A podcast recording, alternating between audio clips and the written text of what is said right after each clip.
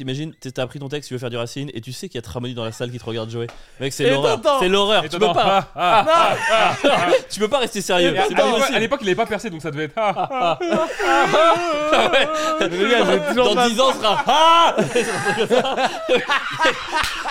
Son rire, il va gagner en intensité au fur et à mesure des abonnés, tu sais. Vous êtes prêts pour le podcast ou pas? Plutôt prêt. Je pensais que ça avait déjà commencé. Bah, je- On verra, Ah on ouais, verra la coupe. commencer. Ouais, on verra la coupe. Mais il faut qu'on fasse un petit jingle. Ok, ici les ouais ouais ouais, Pierre.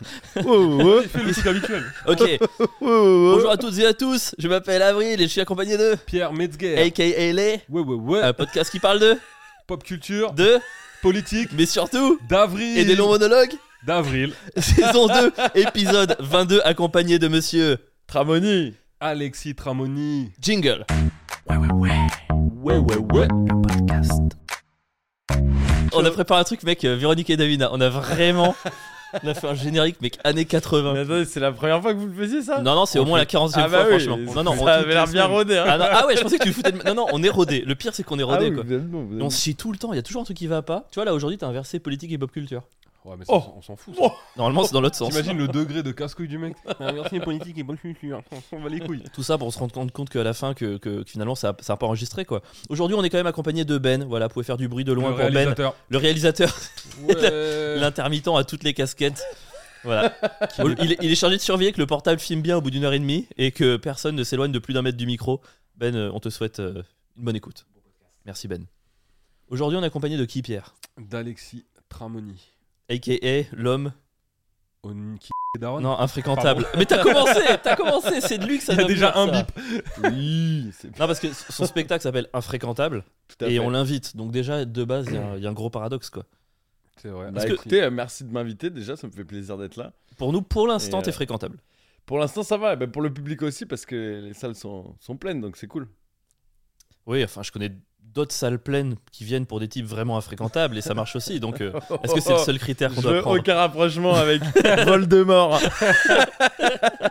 avec You Know Who. Putain, ce serait qui you know C'est who, pas genre ma cam. Ah, non, c'est non. qui mais- You Know Who dans l'humour? Moi, j'en ai Euh, plusieurs. En vrai, j'en ai plusieurs en tête. hein. J'en ai vraiment plusieurs en C'est tête. qui l'autre? Ah, j'en ai plusieurs. Moi, je peux te faire. Non, je vais pas faire les initiales, mais euh, j'ai plein de you know who pour des raisons différentes. Ah, mais ça, c'était You Know Who personnel. Ah, d'accord. Moi, je te parle de Dieudonné, frère. C'est lui, Voldemort dans l'humour. Bah, dans l'humour, il y en a qu'un de toute façon, non Bah Ah, ouais. pour moi, ah, c'est lui, euh, c'est Diodo dans l'humour? Bah, qui d'autre? Bah aujourd'hui, le mec est vraiment infréquentable. euh, et à juste Ouais, ouais. titre, hein. Ah, euh, il a, il est, ah, regarde, il s'est- il ramolli. Ah bah on prend il, hein. il prend au charisme. Ah, on est- déçois. Ah, ouais, Ah, bah.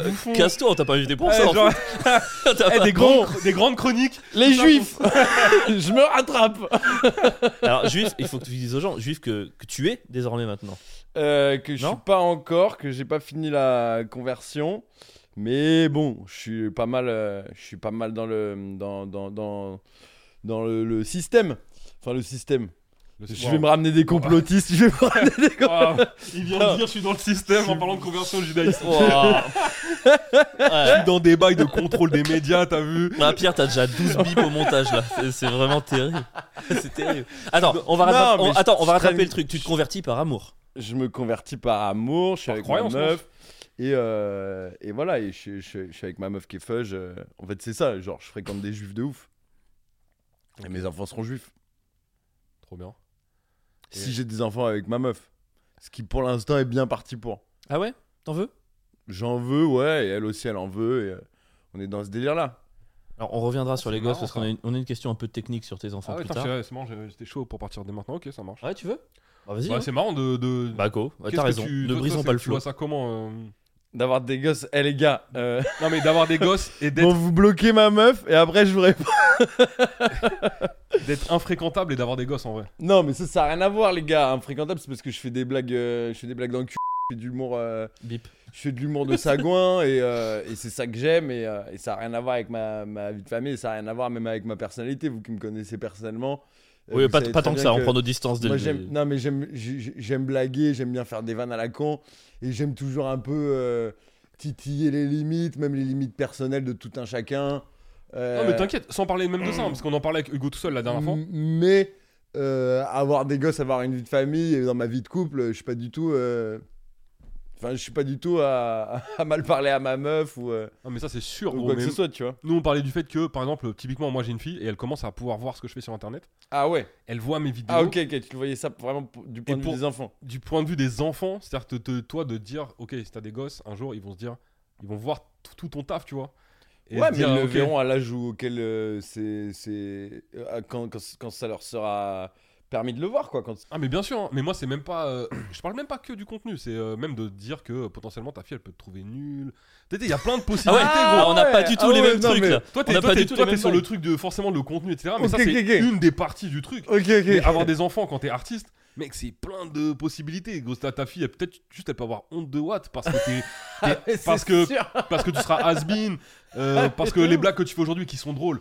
Frère, dans 10 ans, ça se trouve, c'est éclaté de ouf. Enfin, tu vois, on peut pas Ah savoir. On est peut-être les. Michel Leb de demain, les gars. Il faut s'en rendre compte quand même. Bah, moi, il y a moi.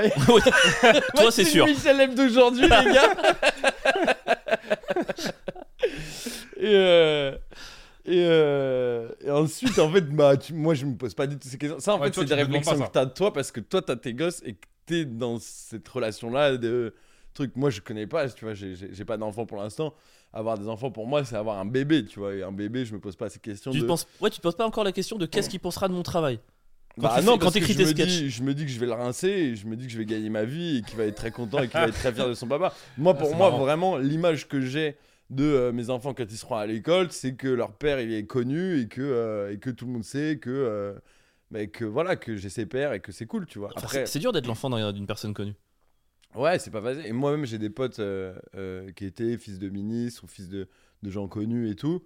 Et, euh, et qui, qui, qui, qui ont, pour certains, ont mal supporté la célébrité de leurs parents. Et, et à qui, quand moi, je leur parle de mes projets, de mes trucs, et je leur dis, les gars, on va s'épaire, on va être connus, nanana.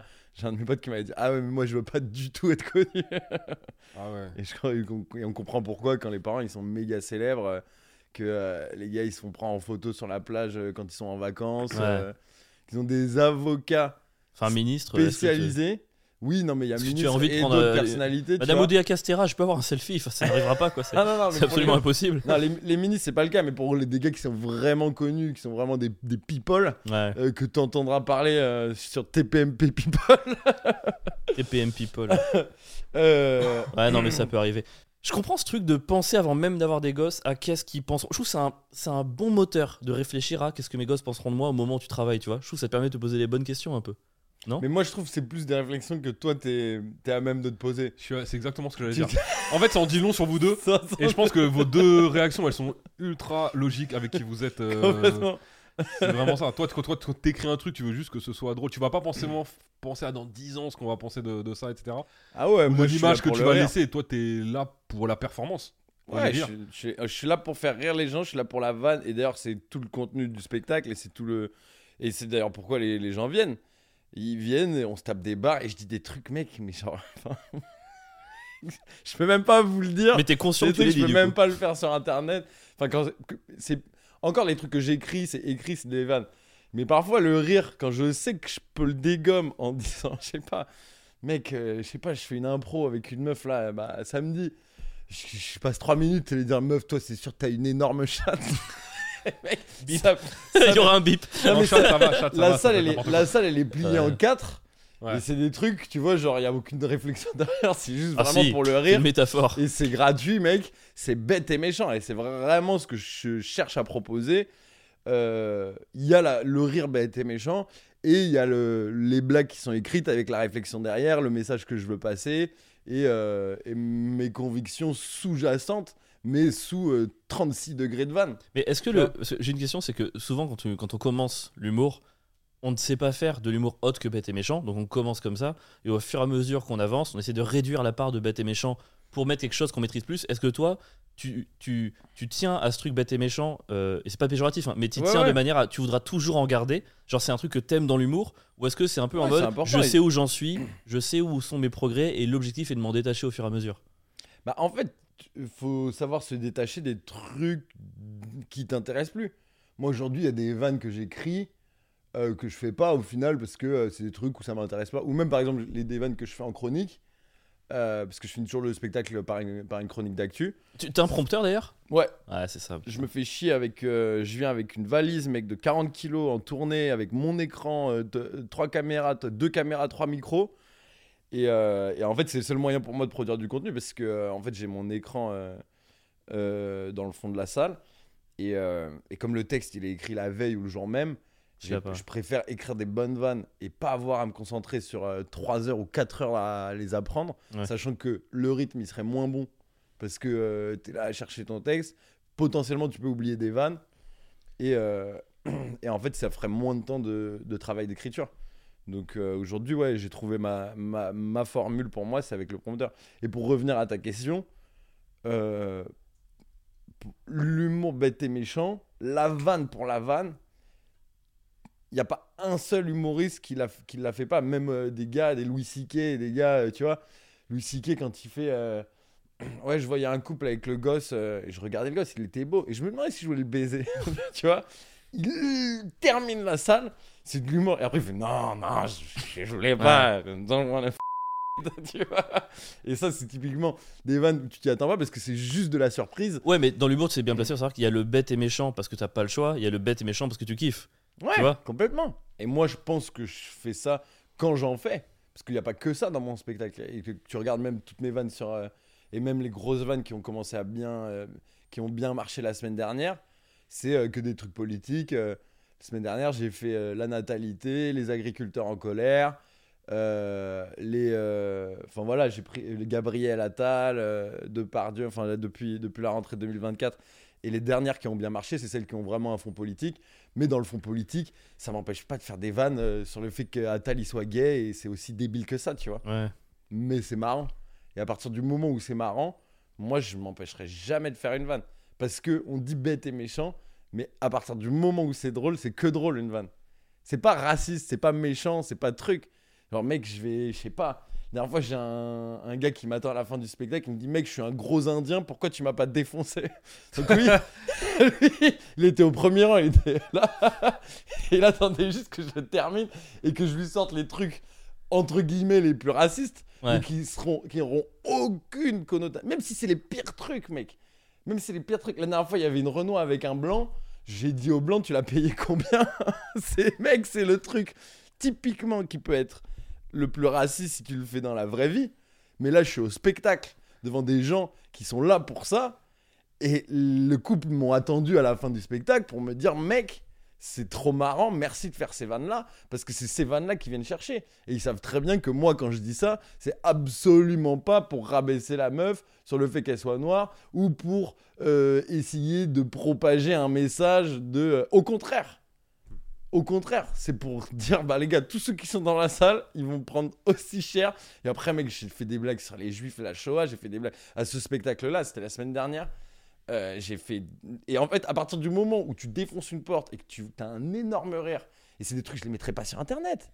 Je le mettrais pas sur internet parce que de un, j'ai pas envie de me faire défoncer, de deux, j'ai pas envie de me faire supprimer mon, mon compte Instagram, et de trois, c'est des trucs, tu viens à mon spectacle et tu le trouves qu'à mon spectacle. C'est pas une petite pression de que les gens viennent pour te voir défoncer. Enfin, tu vois? Bah en fait c'est une petite pression parce que je suis pas toujours dans le mood de faire des- de l'impro. C'est vrai qu'en plus moi je suis un peu nul en impro, tu vois. J'arrive, j'ai mis des C'est marrant parce que c'est pas l'impression que tu donnes euh, du tout. sur les réseaux les en réseaux. tout cas, c'est pas du tout l'impression que je donne parce que j'arrive à mettre des grosses lucarnes parfois. Ouais. Ça m'est arrivé là dernièrement mon dernier masterpiece. C'est euh, on, on va en reparler. On va, on va, on- ça va être on 20 a minutes du podcast. on va en parler. Euh, quand j'ai viré les gens de la salle, que je me suis fait insulter et tout. euh, les dernières qui étaient de mes vidéos qui avaient le mieux marché, c'était ma vidéo qui a fait le plus de vues sur Instagram. euh, c'était celle avec un Vietnamien. Et en fait, je fais. euh, je dis quoi? Je dis. un- il se barre parce qu'il a besoin de pisser et tout. premier rang. En plus, j'étais en train de défoncer la salle. Donc, tu vois, en fait, quand t'es dans un mood où t'es fou, tu connais cette sensation. Quand tu, quand tu racontes n'importe quoi, tu sais que t'as derrière ça n'importe quoi, tu tentes des trucs et quand ça passe, Ouais. c'est, t'atteins le sommet. Et là, j'étais en train de les terminer. Lui, il se lève. Je fais Attends, pars pas, j'ai des blagues sur les Chinois. J'en ai même pas, c'est juste du racisme. Je commence à les terminer. Après, je fais Je suis sûr, il est même pas chinois. Il va me dire Je suis vietnamien. J'en ai rien à foutre. C'est tous des arabes pour moi. je baise la salle. Il revient Tu viens d'où? Vietnam. Et là, la salle, elle explose à ce moment-là. tu vois. Et ça, c'est des trucs, tu te dis Ah putain, c'est trop fort en impro, nanana. Mais c'est plus des cadeaux du ciel, tu vois, que du vrai crowd work. Là, ils vont se chercher les cadeaux des aussi. ricains- Oui, c'est des trucs qui, me- qui, me- qui, me- qui me sont donnés et sur lesquels j'arrive à rebondir. Mais plutôt que du vrai crowd work, que comme Mais un Redon les- Bougueraba. Ouais, t'es pas trop, t'es pas le meilleur pour aller les chercher toi-même. pas et le les- meilleur les pour aller les provoquer. Faut chercher. que ça arrive quoi. Exactement. Mais quand ça arrive, je me défends. Tu saisis ta chance quoi. Je me, je- voilà, j'arrive. Et là, dernièrement, typiquement samedi, euh, je vois une meuf avec une iroquoise verte. Oh là là. Et là, gros, je la termine. Il sort quand le podcast? La semaine prochaine. Pro, ouais. La semaine pro, bah, je la sors, euh, je la sors, euh, je la sors demain, donc euh, ça ira. Allez voir du coup. Attends, on tu a la fi- sors sur attends. YouTube ou pas? Ouais. Vas-y, Alors on regarde, le lien. tu veux que je fasse le truc ou pas? Vas-y. Et n'hésitez pas à aller voir la vidéo de Tramoni ici. Parce que, Oh, à gauche. ici. Parce que Pierre il m'a dit vas-y on va essayer d'insérer des liens dans le truc, on va tester. Donc je mets le doigt comme un nain. Ouais, mais ça va vous faire quitter le podcast. Parce qu'une fois qu'ils seront sur ma chaîne, ils vont plus revenir sur la vôtre, les gars. Ah, vont C'est-. Eh, on a passé les 1000 Non, abonnés s'il te cette plaît, euh, semaine. mets sur ta vidéo un lien qui renvoie sur notre podcast. Comme ça, on crée une sorte de boucle infinie. Je pense qu'on s'en sort un peu mieux. On s'en sort un peu mieux dans ce sens-là. Ouais, Quoi. on est gagnant, je crois. Aujourd'hui, ma force, elle est plus dans ma capacité d'écriture et de rebondir sur l'actualité. Ouais. Qui est plus ça, c'est le truc que tu, tu trouveras dans 100% des cas à mon spectacle. Parce que déjà, 100% de mes vannes, elles ont ce côté politique, que ce soit de la fracture sociale, que ce soit des, des- de, de, de- de- de- de tout ce qui divise, en fait. Je parle de tout ce qui divise. Et, euh, et, euh, et un peu, un peu d'impro, un peu de tacle, un peu de truc, mais c'est pas du tout en proportion euh, d'un Bougueraba qui fait 20 minutes d'impro et Ouais, 40 beaucoup minutes de blagues. Bon, non, c'est l'inverse. Non, non, non, moi je suis allé le voir et c'est euh, un, un 20 minutes d'impro. 40 minutes de blagues, j'exagère, ça doit être 50 minutes et, euh, 20, et, 20, et 20 minutes d'impro au début, tu vois. Moi, ça doit être euh, sur une heure, euh, 55 minutes de vannes, 4 minutes de blagues d'actu, euh, de trucs qui sont passés hier de vannes euh, euh, chaudes et, euh, et 4, 5, 5 minutes d'impro, tu vois. Moi, ce- que je trouve ouf dans, dans ce que tu dis, c'est ce truc où euh, tu ramènes donc ta valise, ton projecteur, tes pieds, t'écris une chronique, tu fais des, des punchs. Et je crois que les gens ils se rendent pas compte. Il y a des gens, je pense, ils peuvent te voir sur les réseaux sociaux et se dire ouais, ah c'est facile, machin et tout, tu vois. Mais derrière ça, le taf. que- Enfin, tu vois, moi c'est ça qui m'impressionne le plus chez toi, c'est le- la capacité de travail, mon gars. T'as sorti quoi, presque une vidéo tous les deux jours pendant deux ans là? Ouais, T'es pas loin de ça. C'est en ça vrai, un- peut-être même plus parce qu'à un truc de malade. je, sortais une vidéo par jour. c'est fou. Euh, mais en fait, aujourd'hui, il n'y a que ça, tu vois. Et moi, je suis déter. Et surtout, en fait, j'ai envie de proposer un truc euh, qui se fait pas ailleurs.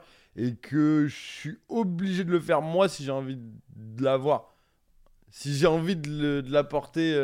Euh, si j'ai envie que ce soit sur le paysage, je suis obligé de le faire moi parce que euh, on va pas me laisser ma. C'est ce que je dis maintenant. Je dis, les gars, euh, tu me trouveras pas sur France 2 à rire ensemble contre le racisme. à- à les- J'aimerais trop, mec. les comiques préférés des Français.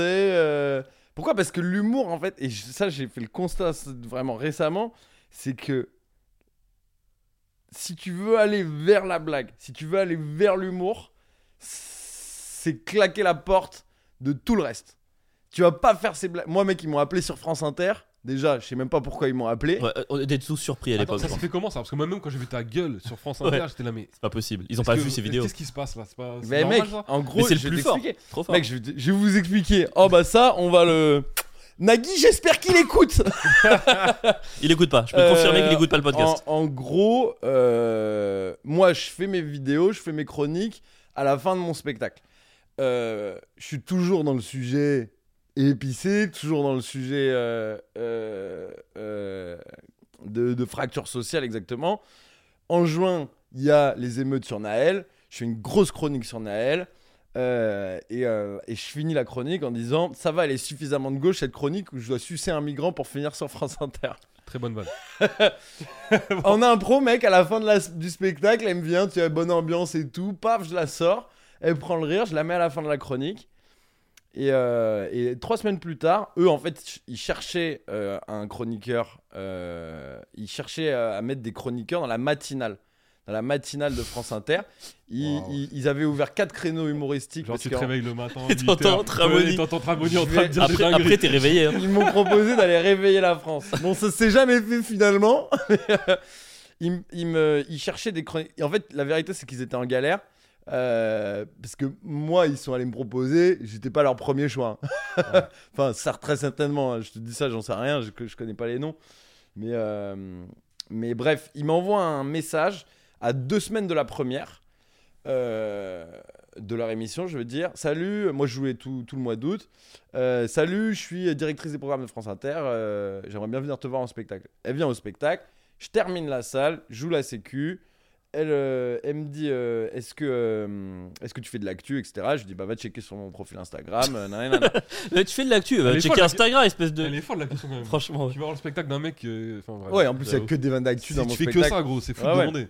Et, euh, et du coup, bref, dix jours plus tard, je reçois un message du numéro 2 de France Inter qui me dit Est-ce que ça t'intéresse une chronique hebdo sur France Inter à la rentrée? Donc, moi, je suis sceptique. Je me dis Vu la pelletée de branleurs qu'ils ont pris l'année dernière, la pelletée d'humoristes éclatés, frère, qui ont deux ans de stand-up, gros, qui t'écrivent des vannes sur le permis de conduire, frère, qui t'écrivent des vannes sur le Nutella, gros C'est c'est beaucoup trop Oh. précis, il a des noms en tête là. dont j'en ai strictement rien à foutre, frère. Quand j'en entends parler, gros, des trucs dont, qu'on parle de trucs dont je m'en bats les gars. Et sachant qu'en plus, les médias aujourd'hui, l'actualité, les JT, les journaux, l'information, c'est que du sale. C'est que des trucs. Les journalistes, mec, ils sont là à, gratter avec leurs ongles les informations les plus sales, les plus sanglantes, les plus trash. Et ils te mettent ça dans la gueule toute la journée, toute la journée, toute la journée. On va entendre parler que de de, de catastrophes, de trucs, naïnana. Mais quand il s'agit d'humour, oh, on va parler du Nutella, frère. Donc moi, gros, je te jure, tout ce qu'on me- propose, la soupe, frère, J'ai j'ai plus, j'ai plus envie d'aller sur France dans Inter. le J'ai paysage peur qu'ils me jugent. médiatique français, et je parle pas de France Inter, je parle de, de, de, de- de- de- du, du système humoristique euh, proposé dans les médias en France. Parce que France Inter, il y en a qui sont très très bons. Mec, il y en a qui font des très très bonnes chroniques. Il y a je sais pas combien, il y a une quarantaine d'humoristes. Cominec est super fort. Cominec, euh, il est hilarant. Jamil, fort. il est hilarant. Jamil, ouais. Jamil Euh, Tranier, il est hilarant. Euh, donc, je, veux je veux absolument pas mettre une étiquette sur des artistes. Et en- sachant que les artistes. font- Rollman aussi était, était vachement bien. de ouf, il y, en- il y en a plein. Et tu, tu, tu, et tu- mec, tu regardes l'historique des, des, des, des, des- des- des meilleures chroniques, elles sont toutes sur France Inter. hein. Elles, sont, elles viennent toutes de France Inter. Mais aujourd'hui, il y a une volonté de proposer euh, des trucs qui vont offenser personne. Parce qu'en fait, ils ont peur de Twitter, frère. C'est ça la vérité. C'est qu'aujourd'hui, les producteurs, les médias, tout le système et je parle pas du tout des artistes parce que vraiment moi j'ai un immense respect pour tous les artistes, j'ai un immense respect pour tous les humoristes, même ceux dont je considère que c'est des trucs que j'aime pas. Quand je dis c'est de la soupe, c'est juste mes goûts personnels. hein. Parce que euh, les gars ils font plus de vues que moi, ils remplissent des salles plus grandes. hein. Mais moi c'est des trucs, ça ça ça me fait pas kiffer. Euh, euh, tout le système médiatique, gros, c'est des gens qui ont perdu leur peur de Twitter en fait. Et aussi c'est dur de faire confiance à un jeune qui va être, qui va être subversif parce qu'on sait pas comment l'opinion va le prendre.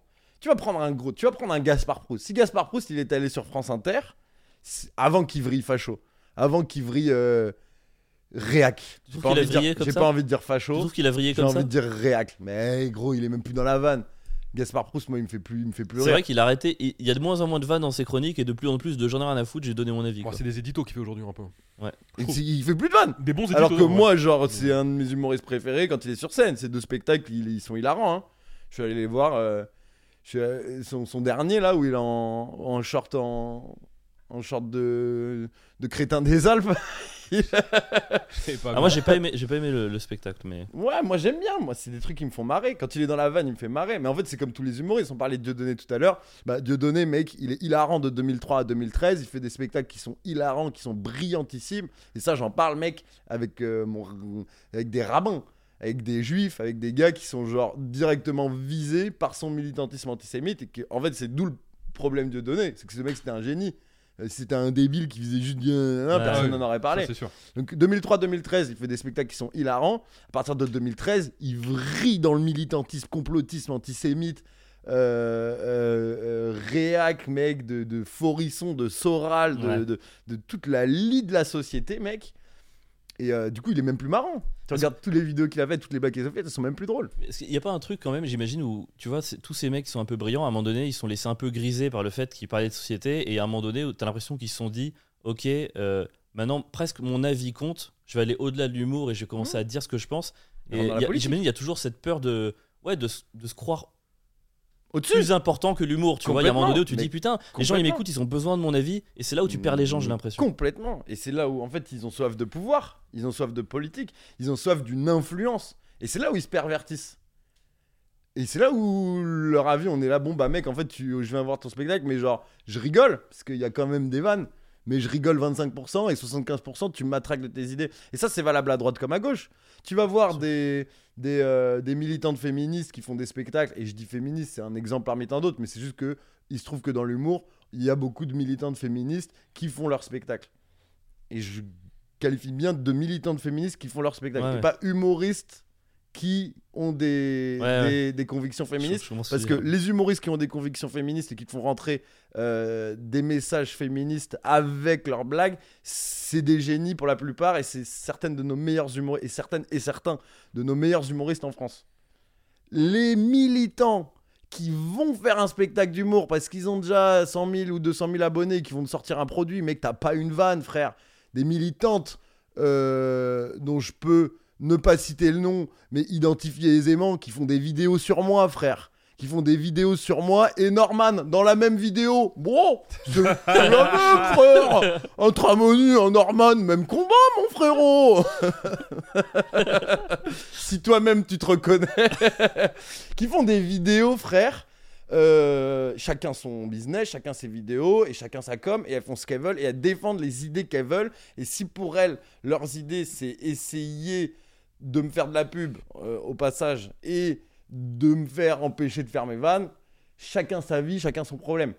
Euh, des meufs comme As qui ont 300 000 abonnés qui vont se dire vas-y je vais me lancer je vais faire mon spectacle. Tu vas voir leur spectacle tu rigoles pas une seule seconde il n'y a pas une seule vanne à un seul moment. C'est. ah, Après, la question, c'est est-ce que c'est vendu comme un spectacle humoristique? Parce qu'en soi, Oui, tu le vends comme vendu un, comme un tu le vends comme un one woman show. Elles peuvent Et dire il ce se qu'elles trouve veulent. que à Bordeaux, on est sur, euh, on est euh, programmé sur le même festival euh, un an après qu'elles aient fait une vidéo sur moi. Je sais pas, Euh, là pour le coup, je sais même pas de quoi on parle. Mais, Mais euh, t'inquiète, Mais j'irai Moi, moi, je sais, mais on va. Alors regardez, il y a le lien. le lien de la vidéo sur Tramoni. on va la mettre, frère. C'est sûr, on va la mettre. C'est évident, on la met. c'est qu'on est programmé ensemble. Donc cette meuf qui a fait une vidéo sur moi et, euh, et moi, on est programmé ensemble sur un festival à Bordeaux. Euh, Le même jour, le même, euh, euh, on était censé, euh, ouais, le même jour. On fait pas la même salle. Moi, j'ai 80 000 followers, je fais une 700. Elle, elle en a 300 000, elle fait une 300. Donc peut-être qu'il faut aussi se poser des questions, se remettre en question.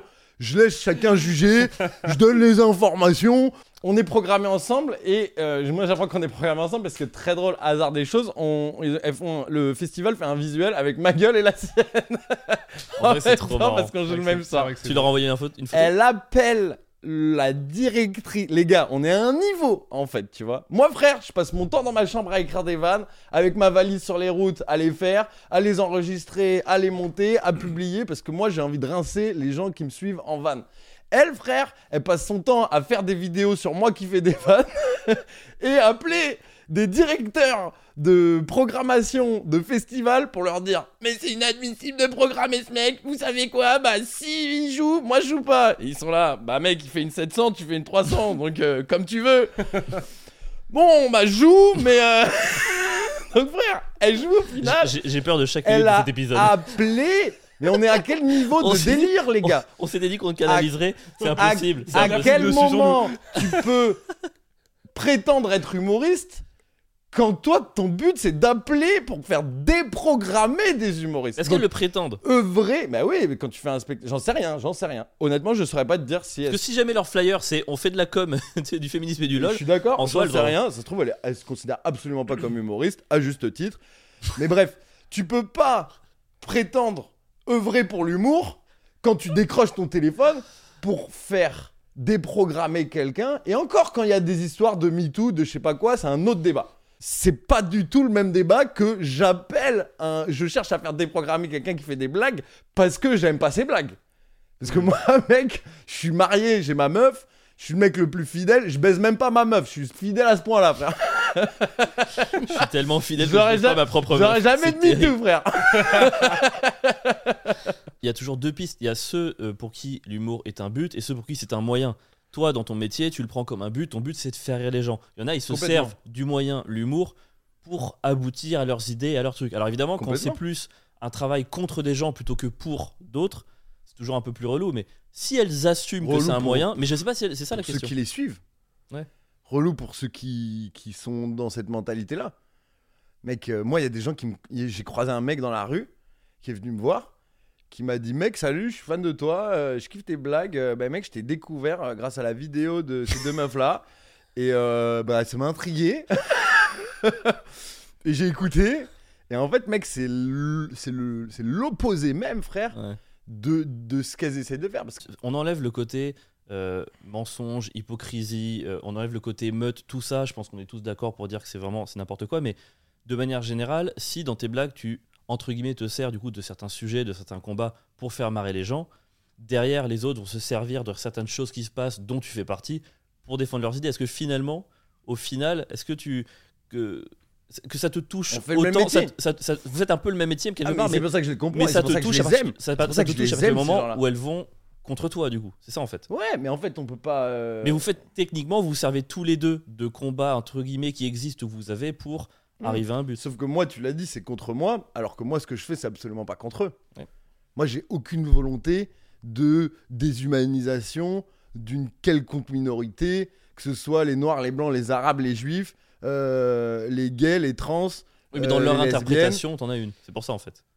Enfin, tu vois, dans, dans ce qu'elles entendent de ce que tu dis, elles sentent Est-ce que, et ça c'est une vraie question, est-ce que elles pensent vraiment, ces deux meufs qui ont fait une vidéo sur moi, est-ce qu'elles pensent vraiment que moi quand je fais des blagues sur les femmes, c'est pour asseoir une supériorité patriarcale et euh, réduire la condition féminine? Et du coup auquel cas je suis un gros macho, ma meuf elle doit vivre un enfer avec moi. Euh, pourquoi je la bats pas et pourquoi je tu vois pourquoi on n'est pas dans cette optique là sur le plan perso et si je suis sur le plan pro? Ou est-ce que elle cherche à me faire dire quelque chose que j'ai pas dit pour se victimiser, pour justifier une revendication de droit qui par ailleurs peut être légitime Et est-ce que moi, je mérite qu'on m'utilise? Et en fait, on va m'utiliser à gauche pour se victimiser. Il y a des gars d'extrême droite qui m'ont utilisé euh, pour aussi euh, Pour se justifier. Ouais, ouais, bien Mec, sûr. je vais faire des blagues sur les Arabes, sur les Juifs et sur les cathos.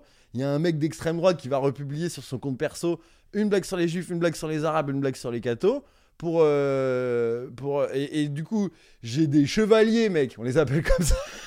avec, avec Lydia, c'est lui qui m'a donné le nom. Il m'a dit j'ai des chevaliers qui m'ajoutent des gars avec des drapeaux français et des fleurs de lys dans leur, euh, dans leur bio qui vont sur la blague sur les arabes commenter Eh, il a raison nanana et après sur la blague sur les cathos Eh, t'es un fils de pute nanana les mêmes mecs et ce jour-là j'étais hyper dans le mal parce que c'était la première fois que quelqu'un euh, de politisé essayait de déformer mon propos pour servir sa cause à lui. Et j'étais hyper hyper mal et je me disais putain mais c'est pas possible qu'on qu'on fasse ça. Et ce jour-là j'ai compris que en me foutant de la gueule des fachos aussi et de l'extrême et je le faisais aussi et je l'ai toujours fait mais en me foutant de la gueule des gars qui vont défendre Naël, qui, euh, qui vont défendre pas Naël, qui vont défendre les, les- le, le- le- le policier qui a tué Naël, qui vont défendre euh, euh, des sujets qui eux leur tiennent à cœur, et ben tu vas avoir en fait juste des gars qui arrivent pas à rire de leurs conditions. Et moi dans mon public, évidemment il y a des mecs d'extrême gauche, évidemment il y a des mecs qui ont voté Macron, évidemment il y a des mecs de droite, évidemment il y a des mecs d'extrême droite. Sauf que le point commun qu'il y a entre tous ces gens-là, c'est qu'ils savent rire d'eux-mêmes. Et que le moment où, où, ils doivent se prendre le tir, c'est le moment qu'ils préfèrent. Le moment où ils sont là, mec, fusille-moi ma, ma gueule. Ce qui te dérange vraiment finalement dans ces vidéos, euh, c'est pas tellement que tu te prends un tir par exemple, c'est que le tir n'est pas drôle. On est d'accord Parce que si tu si tu toi tu te compares à ton public, c'est que tu veux ouais, être quelqu'un qui ouf, sait rire de lui-même, de, mais pour ça, faut que De la vanne soit bonne, en gros. De, mm, mm. Pierre, quand il, a- il se prend Même des tirs en ce moment, il s'en prend beaucoup. Quand les tirs sont bons, franchement, Ah, moi, je me j'admets. prends des tirs Mais moi j'adore. Et d'ailleurs, d'ailleurs, mec, moi j'adore. Typiquement, euh, la vidéo, une vidéo que je sors la semaine prochaine, je suis au spectacle. Euh, je perds mon texte, je dis ah putain c'était quoi la dernière vanne? Il y a un gars qui gueule, on attend toujours la première Je suis mort, je sais même pas quoi lui répondre. Je suis là. euh, Franchement, ils sont cruels, mais parfois ils ont de l'humour. hein. Les spectateurs. T'es quoi, c'est ta dernière vidéo, toi, t'as eu? Moi j'ai un, moi j'ai un strabis, tu vois, quand je fais mes vidéos. En plus, je suis en facecam, donc Ouais. tu vois mes yeux. Et je parlais du, des agriculteurs qui bloquent, euh, qui bloquent les routes. Et un nain qui a mis en commentaire, euh, en tout cas, ils ont dû, ils ont dû commencer par bloquer tes yeux. Mais mec, c'est hilarant. C'est hilarant, Et moi, C'est gros, je- vraiment- Et moi, Oh j'adore ça. Et nous, on a cette culture, notre génération, on a cette culture du clash, on a cette culture des rap contenders, on a cette culture, mec, de, des inconnus qui se foutaient de la gueule de la télévision actuelle, de la télévision de leur temps, de, des groupes de musique, de tout, qui se foutaient de la gueule de tout et tout le monde. Et on adorait ça. Et en fait, c'est quelque chose qui s'est perdu parce qu'aujourd'hui, les gens se prennent au sérieux. Et moi, je. En tout cas, pour l'instant, ça m'est encore jamais arrivé. Il y a personne qui a fait une vidéo sur moi en mode pour me tailler de manière drôle Mm. et humoristique. Mais a priori, si ça arrive, ça me fera rire si c'est marrant. Ouais, mais et moi, je euh, vais jamais. Et genre, je m'en. En fait, je. Je comprends qu'on Ouais, mais- je comprends qu'on puisse. Mais gros, tu, là, tu- en vrai, c'est un bon exemple parce que justement, avec Pierre, on se fait la réflexion, on se fait plusieurs semaines dans le podcast. On se rend compte parfois en se réécoutant, on se fait putain, on passe notre temps à se clasher, machin et tout. Et tu vois, dans ce truc de. On a grandi dans le chambrage, on a grandi dans la vanne. Il y a pas longtemps, on a eu plusieurs exemples de moments où ça se passait un petit peu moins bien. On a eu une vidéo avec Pierre Cross, ça nous a fait marrer. Bon, c'était une longue anecdote, on va pas la raconter, mais en fait, dans ce truc de. Comment dire Pour arriver, à chaque fois qu'il y a des choses qui doivent changer, les gens vont plus loin dans la révolution pour finalement ça aboutisse à un juste milieu, tu vois. Et dans ce truc de chambrage, euh, on se rend compte au fur et à mesure qu'il y a une notion qu'aujourd'hui, je sais que le mot de toxicité il peut faire rire plein de gens, tu vois, mais on se rend compte qu'il y a un peu de ça dedans. Et en soi, je suis pas pour abandonner tout le chambrage, je suis pas pour arriver à un truc aseptisé. Mais je trouve que dans le chemin, tu vois, qu'on est en train de traverser et tout, je trouvais ça cool qu'on arrive à un, un entre-deux entre on garde le chambrage, c'est un truc qui nous représente, mais qu'on soit capable de savoir quand c'en est plus, tu vois, et Exactement. quand c'est trop. Mais parce que la peut-être toxicité. qu'elles, de manière, elles le font de manière involontaire, ces deux filles, tu vois. Mais dans leur truc, c'est un- est-ce que ces deux filles sont pas des mâles nécessaires pour finalement arriver Mais à cette espèce d'entre-deux soit- Je dis même pas que ce sont que c'est du mal. Je dis même pas qu'elles font Pour du toi. mal. Parce que moi, elles m'en ont pas fait en tout cas. Ah, oh, Moi, bah, on t'a senti un peu touché pub. quand même. On t'a senti un Bien peu sûr touché. que ça me touche. Donc elle te- ça, ça te fait Bien un peu sûr que ça me touche. Mais derrière, qu'est-ce que je fais? J'écris une petite chronique, je fais des vannes. Il y a des vannes de cette chronique que j'ai écrit grâce à elle qui sont encore dans le spectacle. Tellement j'ai trouvé des vannes bonnes grâce à elle aussi. Donc, Donc, ouais, c'est plus un moteur mm, finalement qu'autre chose. à l'adversité, c'est toujours un moteur de vanne et on, le- on le sait. On Mais le en sait gros, toi, j'ai l'impression que même depuis le début de ta carrière, parce que toi, tu parleras peut-être de comment t'as rencontré Alexis, mais l'adversité, finalement, c'est ce qui t'a construit vraiment dans l'humour. Bah, en fait, je suis bon dans l'adversité. Ça, c'est une vérité. D'ailleurs, on peut en parler de la- quand j'ai viré les gens de la salle. D'ailleurs, je, dis j'ai viré les gens de la salle. Oui, c'est ça, ça s'est passé, mais c'est des gens qui sont barrés de la salle. Alors, élément de contexte, allez voir la vidéo juste ici. c'est non, mais c'est Tramoni du coup qui, Et ça, au fur et à mesure, vire les gens de sa salle. Et nous, ce qui nous a un peu. On en a parlé. En fait, ce qui nous a un peu touché, c'est qu'on voit le moment où ça commence à te toucher pour de vrai. Tu vois ou pas? Mais ça me touche dès le début. Ah, Ouais, il y y, a un moment, en tout cas, où vraiment, Et je le montre. on voit une. Comme un switch. Ouais. Où genre, t'es vraiment dans la. Ah, et genre. ah, ils partent ces espèces de fils de. ok, Ah. là, je me, là, je me rends compte que. En vrai, c'est chaud quand même. Tu vois? C'est un peu touchant. Et hein. on le voit, c'est- on le voit, et c'est ce C'est qui. magnifique. C'est un des plus beaux moments de ma carrière pour l'instant. En tout cas, c'est ce qui change des autres vidéos, c'est qu'on on te, on te voit euh, vulnérable en vrai. Complètement. Pour la première Parce fois. que je le suis. Euh, Et quand il se passe ça, mec, euh, évidemment que ça me touche. À moins que tu sois un abruti et que tu sois pas là pour faire un bon spectacle. Euh, et t'es- Ouais, mais gros, comment toi tu vends ta carrière On aurait pu tous se dire, et c'est là où justement la vidéo elle, nous, elle, nous- elle- elle est touchante, parce que moi j'aurais pu me dire, ah mais c'est Tramoni, il s'en bat les couilles, euh, mère, tu sors, tu sors pas, Ouais, on voit le personnage. Et que je m'en bats les Et aussi. oui, mais Aussi. ce moment-là on s'y attend pas, ce moment-là on s'y attend pas vraiment, Ouais, mais c'est stylé, hein, c'est... et du coup c'est ça qui fait que cette vidéo elle est spéciale, en vrai. C'est Mm. qu'on sent Mm. que euh, t'es pas que l'image que tu veux donner euh, sur les réseaux à ce moment-là, et ce qui est le plus fou pour moi, c'est qu'on se dit, ok, non seulement il est vulnérable, mais ce gars est tellement ouf qu'il a posté la vidéo. Et c'est ça. et là, ça retourne le truc de, ok, il s'en bat vraiment les couilles. Ouais, et tu vois, c'est une sorte de boucle assez, assez impressionnante Mmh. finalement. Et toute la, la. Le masterpiece de cette démarche, c'est de la poster. C'est ça, c'est que tu Parce décides que- de la poster. Il y a... Ça arrive à tout le monde. Tout le monde a un gars qui s'est barré de sa salle. Frère, ça arrive pas à tout le monde. Ce qui t'arrive dans cette a- vidéo, Non, ce qui m'arrive dans cette c'est vidéo. pas un gars qui est parti. Non, non, non, je te dis pas. Je te dis pas, ça arrive à tout le monde ce qui s'est passé dans cette vidéo. Parce que sinon, je l'aurais pas publié d'ailleurs. Ce moment, c'est un moment unique. C'est Et moi, j'en suis hyper, hyper, hyper fier.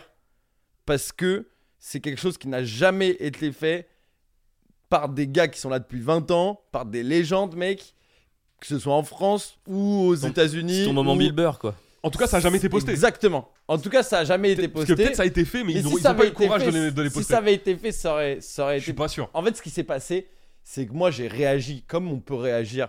En gros, j'arrive à Toulon, mec. euh, la salle est pleine. Je commence mon spectacle. J'étais un peu fatigué de la veille aussi.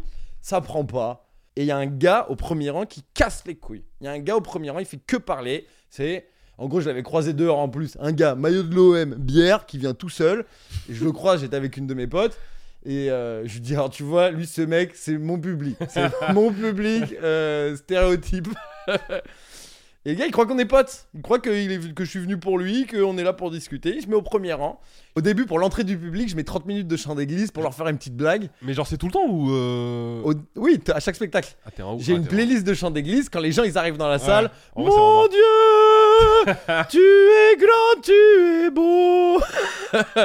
Donc genre, les gens qui me connaissent, ils se tapent une barre, ils se disent Ouais. c'est un cinglé. Les gens qui me connaissent pas, ils se disent euh, je fous- quoi ici Eux, les vieux, ils me connaissaient pas et ils ont kiffé. Ils étaient là, oh, Ah c'est un petit cadeau. Et ils avaient compris que ma pote, que, que c'était ma pote parce qu'elle parlait avec une de ses copines, nanana, nanana. Et elle commence à lui dire, ah, c'est un petit. Ah, putain, c'est marrant. Je commence le spectacle, il se mange une heure de vanne pédophile qui bide en plus, mec. Le spectacle se passait archi mal, mec. Le spectacle se passait archi mal. Ça faisait genre 15 minutes que j'étais sur scène et que ce mec-là au premier rang faisait que parler, commenter, crier sur mes vannes. C'était un singe. Donc je lui dis une première fois ta gueule, ça rigole. Une deuxième fois, une troisième fois. Au bout d'un moment, cinquième fois, ça fait 12 minutes que je suis sur scène. Euh, je les ai pas, frère. Et lui, gros, il me casse. Ah, tout ça, les- c'est que 12 minutes. ça fait 15 minutes Ah ouais, environ. vache. En vrai, Ça ça fait-. Ouais, ça fait pas si longtemps que t'es Ouais. sur scène. Ça Wow. fait, ouais, ouais, ça fait, ça fait. Allez. Ah ouais, je pensais que c'était Non, arrivé non, non, non, quand les gars ils se barrent, quand les gars ils se barrent, ça doit faire 30 minutes. Ouais. Et, euh, et quand je vire le mec de la salle, ça doit faire, allez, 20 minutes. 20 minutes, mais bon, le mec fait que parler tout le temps. Ta, ta, ta, ta, ta, ta, ta, ta, et je- ça commence à me péter les couilles. Et tu sais, tu connais le truc où tu sors un peu de ton texte, tu trucs, et ça se ressent tout de suite dans les rires. Euh, Oui. J'arrive pas à les choper. Il y a deux jours, j'ai fait une mauvaise date parce que le premier rang, il faisait que parler, j'ai pas su gérer le truc, quoi. Ouais, Ça, ça Mais déconcentre. ouf. ça, ça, te nique un, ça te nique un spectacle. Et, euh, et moi, en plus, j'étais fatigué. J'avais joué le spectacle quatre fois la semaine. Euh, J'avais fait quatre villes différentes, quatre spectacles. C'était ma dernière le samedi soir. Et, et du coup, genre, j'ai pas, j'étais pas en, en forme et j'ai pas, et j'ai- pas réussi à les avoir, tu vois. Et, et le mec, au bout d'un moment, je pète un câble. Je lui dis, c'est bon, ferme ta gueule, mec, ça fait cinq fois que je te le dis. Euh, tu sais quoi, tu dégages, mec, j'en peux up. Je lui avais déjà dit une première fois, mec, si tu continues de parler, je, te- je vais le virer. Je lui dis, mec, c'est bon, tu dégages. Il se lève, il prend ses affaires et commence à se barrer. Donc là, moi, ça me fait de la peine. Je lui dis, tu sais quoi, tu veux assister au spectacle, tu te mets tout seul dans le fond et t'arrêtes de parler, t'arrêtes de faire chier. Non, moi, je veux être devant, nanana, Oh Oh, le, ça oh, le mec. Ah, c'est ouf. Ah, tu lui as laissé une seconde chance en fait, quand même. Mais gars. bien sûr, je lui ai laissé, je lui ai laissé 5 chances, mec. Je lui ai laissé 5 chances. Je suis même passé par les étapes de les gars, par applaudissement, il fait chier tout le monde ou tout le monde, ouais, on en a marre, ferme ta gueule. euh, et le gars, c'est quand il me dit non, je veux rester devant et mon spectacle en gros, qui fait allez, c'est bon, tu te casses. Il se barre. Je lui dis, mets-moi une musique. il met les chants d'église. Tom, tom, tom. Le mec, il se barre comme un Attends, il est parti sur les chants d'église. Et bien sûr, il est parti sur les chants d'église. Je dis, mets-moi une musique triste, mec. Il m'a sorti la musique d'église la plus badante. Il s'est barré comme as, frère. Et là, gros, je les perds, mais. enfin, frère, tu verras quelqu'un de ta salle, on n'est plus dans la rigolade. Sauf que là, je commence à les rechoper en disant, bah, c'est comme ça que ça se passe, c'est comme en prison, faut en. Et c'est comme ça que démarre la vidéo. Faut en et tu et tu et, tu montres qui c'est le patron et là je commence à avoir des rires un peu nanana. Et après il y a une meuf qui se met à applaudir toute seule. Une minute. Et là gros c'est quoi cette salle de qu'est-ce que On bip, Qu'est-ce- on bip. qu'est-ce que j'ai on bip. Qu'est-ce que j'ai fait pour mériter ça Et la meuf qui hurle J'applaudis pour le monsieur qui s'en va Elle aurait pu fermer sa gueule elle- Non, elle voulait montrer que je pouvais pas soutenir ces blagues-là et que moi, j'aime pas le spectacle. Il reste 30 minutes, je ne peux pas supporter ça. Regardez-moi tout le monde, c'est moi la star, je le déteste. Je condamne. le vieux, il s'est barré, il demandait rien à personne, hein. Il demandait rien à personne. Et moi, là, je vois que le gars, il est en train de se barrer. Et j'ai fait, mes meufs, mais dégage, en fait, c'est quoi ton problème? Vous savez quoi? Allume la salle. Il y a des gens qui veulent partir. Allez, vous savez quoi, monsieur Je vous vois hésiter là. Allez, allez, allez. Ouais, le gars, il finit par se lever. Allez, c'est la- bon, gros. Mais Est-ce qu'à la- ce moment-là, tu Oh. t'imagines que c'est possible qu'il y ait autant de gens qui se barrent? Il y a 7 personnes qui se sont barrées sur 300, frère. Ah, on dirait qu'il y en a plus quand on Non, je le dis Il y même. en a pas sept. beaucoup. ouais. Ah, il y en a pas on beaucoup. va- on Il y a juste deux cons qui sont. ah, deux, le petit couple de vieux. Celui qui m'insulte, du coup. Ouais. Et après, gros, les gars, ils, je vois, ils tergissent, ils sont là, nanana. Je leur fais, maintenant, en revanche, euh, cassez-vous, les gars, vous avez dit que vous partiez. T'inquiète pas, on se barre, tu nous emmerdes. Et là, le gars, il chope le plus gros rire du spectacle, mec. Bon, on va... Et c'est là où ça commence à partir en Ouais. couille, parce que là, je commence à les avoir. Et là, je suis en position de force. Et là, je commence à faire des impros de malade, l'aveugle. Ouais, on va, on- on- pardon, on va juste dire aux gens parce que quand on a un temps limité sur le truc, juste allez voir la vidéo de Tramoni en vrai. Allez voir la Ouais, vidéo de. Tramoni, vous verrez tout le truc, tout le. juste là, il y a tout le déroulé, c'est une vidéo un peu de fou et, Et en tout. fait, le truc qui était ouf, c'est que moi, ça se passait mal, mais dans ma tête, j'essayais quand même de me battre et j'étais pas du tout en mode euh, vas-y, c'est bon, je déroule mon texte, je fais mon heure et je me barre. J'étais faut que je les chope, faut que je les chope, faut que je les chope parce qu'il y avait un mec qui m'avait demandé à faire sa demande en mariage à la fin du spectacle. Non, c'est pas vrai. Si, mais fini là Mais la si, vidéo. mais dans la vidéo, elle- mais ouais, Elle dure ouais. 7 minutes, Ah frère. ouais, Il y a oh une là raison, là. gros. une raison pour laquelle elle dure 7 minutes, mec. C'est que ça finit par une Ah ouais. putain de demande en mariage, mec. Parce qu'il y avait ce mec là qui m'avait dit, mec, je veux faire ma demande en mariage à la fin du spectacle. Et moi, je me disais, il peut pas faire sa demande en mariage après une heure de bide. Donc, faut que je les chope. Et genre, chaque minute, chaque blague, j'étais là, allez, il faut que j'y aille, il faut que j'y aille. Ce que ce qu'Edgar Rive appellerait la mentalité de champion. Edgar Rive qui. on, va, on va avec sa, sa tête qui s'affiche là. là. si t'as une vanne qui passe pas, mec, mise tout sur la prochaine et ainsi de suite, tu vois. Et tant que tu fais le mieux que tu peux sur scène à la fin de ton heure, tu les chopes et tu les as. Et moi, c'est ce que je me disais, tu vois. Et au final, ça part en couille, je les chope. Et genre, au final, ça fait l'un des plus beaux moments qui s'est passé sur scène. Et à la fin, le gars qui fait sa demande en mariage sur scène, mec, après ce spectacle-là. Mais les gars, ils s'en rappelleront toute sa vie. Mais tous les gens qui étaient dans cette salle à ce moment-là, ils n'ont Ouais. jamais vécu ça. Ils revivront jamais ça. Et moi, j'espère ne jamais le revivre aussi. Il y a peu de chances que ça, que ça se reproduise. Mais ouais, il y a des moments de bascule comme ça dans une carrière, c'est des dates marquantes, des trucs. C'est- marrant parce que enfin, on parlait tout à l'heure de, tu sais, de, nous on s'est rencontrés, on était, nous deux on s'est rencontrés il y a, il y a 4 ans, je crois. T'as commencé l'humour il y a 4 ans. Ouais, ouais, au tout, de- tout, tout début. Je crois que sur, c'était- non, sur nos premières scènes. Ouais, Je me rappelle, moi c'était, je crois que c'était au Jardin Sauvage à l'époque où c'était à la péniche, tu sais, euh, ouais, ouais. ouais. sur le quai et tout. Et tu sais, il y a tous les humoristes, et pas en mode schlag, tu vois, mais tu sais, humoriste, rien à foutre, c'est le dimanche, on va jouer en, en jogging, on est en truc et tout. Et je vois ce connard qui se ramène habillé, mais comme un banquier du 16ème, la chemise dans le pantalon. mec, il avait une mallette, mais une mallette, et il, il Ah devait faire des trucs de fusion-acquisition 10 minutes avant, quoi. Et une énorme voix, gros- énorme voix gros et tout, le- tout le monde se dit qui est Stockard. Tout le monde se dit qui est Stockard. Les mecs, ils montent sur scène, et puis tu sais, à l'époque, en plus, tu commences, tu fais un genre d'humour où quand tu commences, du coup, mec, il arrive, et oh, les grosses. Et c'est un truc où on se regarde, mais qu'est-ce qui se passe? Mec, tout- on m'a tout- coupé le micro. au, Non, mais tout, ouais, au, au jardin sauvage. C'était ma deuxième scène, on m'a coupé le micro, mec. tout le monde est habitué à avoir un truc entre guillemets, j'ai pas aseptisé, mais tu vois un truc un peu soupe. calme et tout. Le mec il arrive, il fait, il fait péter tous les trucs. Et moi il y avait un truc que pense qu'on s'est rapproché un peu assez rapidement. Tu vois, il y avait un Moi, de mes premiers potes dans l'humour. Mais ma... Dis pas trop fort. Non mais il y a un truc vraiment moi qui J'ai m'a. fait une déclaration, ils s'en désolidarisent direct. Mais non, je t'aime, ok, je t'aime. Écoute, aussi, il est je pour moi ton cœur. non, mais il y a- il y, a un truc qui m'avait vraiment marqué chez toi, c'est, j'allais dire James Dean, on va, on va se calmer, t'es pas James Dean, mais il y avait un truc chez toi quand même qui était, euh, c'est je perce ou je crève en fait. Tu vois, c'est- il y a plein de gens, ils Mm. veulent percer Mm. un peu pour la fame, j'ai envie, c'est un peu. ma- Il y avait un truc où Mais on sent ça. que t'as pas le choix en fait, et, et je sais ça. pas si ça vient un peu de ta, ta structure familiale, tu vois, de comment t'as grandi, de ce qui t'est arrivé et tout. mais il y a, je trouvais que c'était ça qui était impressionnant. A vraiment ce truc, les gars, si je perce pas, ma vie elle est. On sentait qu'il y avait un truc, si dans les 10 ans t'étais pas connu, c'était limite je me jette dans la scène quoi. Tu donnais cette ça- impression-là. Ça, je vois parce que dans le fond, c'est ça, mais c'est pas ça dans les, les actions.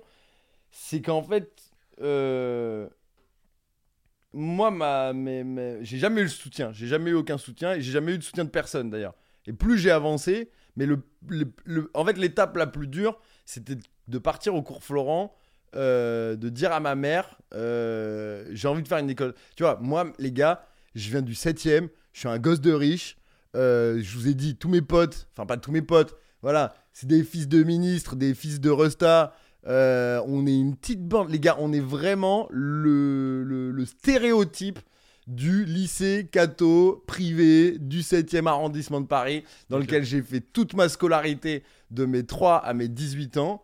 Euh, mon père est décédé quand j'avais 17 ans, donc mon année de terminale, c'était l'une de mes paradoxalement l'une de mes plus belles années de ma vie parce que j'étais dans un lycée où je connaissais tout le monde, tout le monde me connaissait et je faisais ce que je voulais. J'étais mon daron.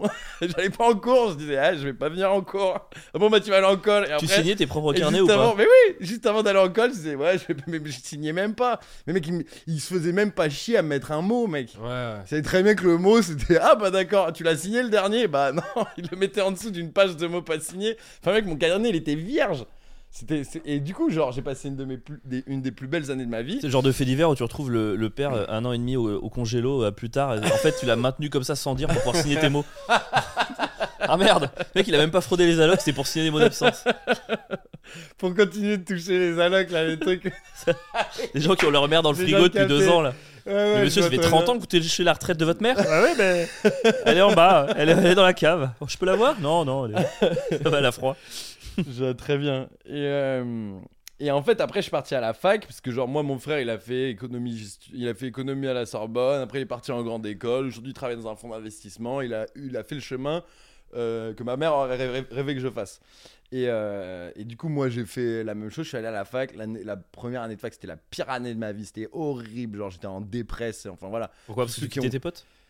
Non, mais il y a de ça, de, euh, bah, de perdre un peu ses repères. Mais bon, voilà, on a 18 ans, on est quand même grand, on n'est pas, enfin voilà, on n'est Ouais. pas non plus euh, des bébés et c'est le chemin euh, normal. Donc ça, c'était pas non plus. J'étais quand même encore à Paris, mais tous mes potes qui partaient faire leurs études à droite à gauche, etc.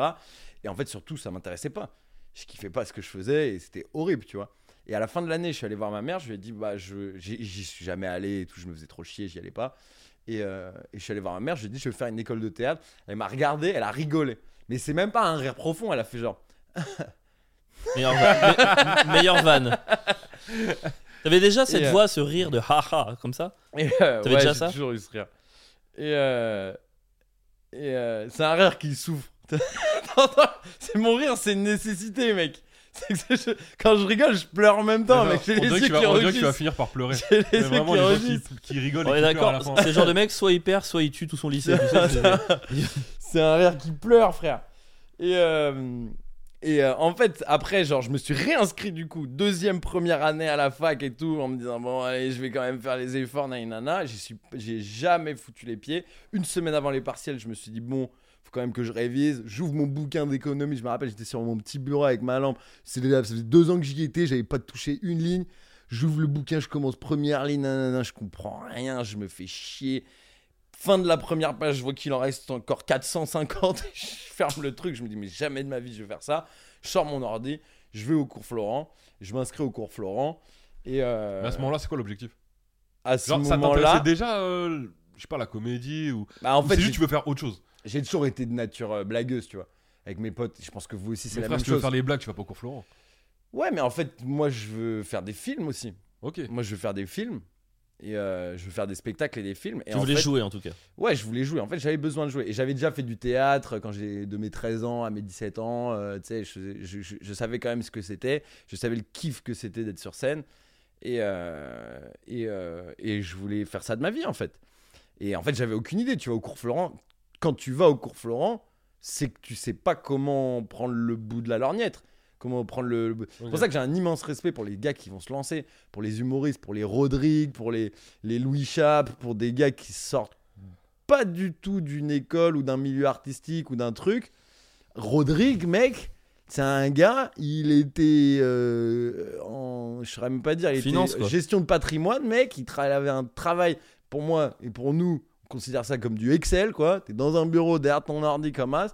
Il supportait pas, il s'est dit, mec, soit je fais de la scène, soit je me barre. Il est allé, il, est monté, manger des billes de sa mère après le travail. Quand tu commences, faut pas croire que t'as derrière tout de suite. hein. Ouais, c'est clair. Donc ça, tu vois, j'ai un immense respect pour ces gars-là. Et euh, moi, je suis parti au cours Florent. Au cours Florent, mec, tout le monde me détestait. Tout le monde me détestait. Pourquoi? Impossible. Parce que gros, j'avais la mentalité d'humoriste. J'avais la mentalité de foutage de gueule de l'institution, qui sont des trucs que nous, on adore. On se tape grave des barres.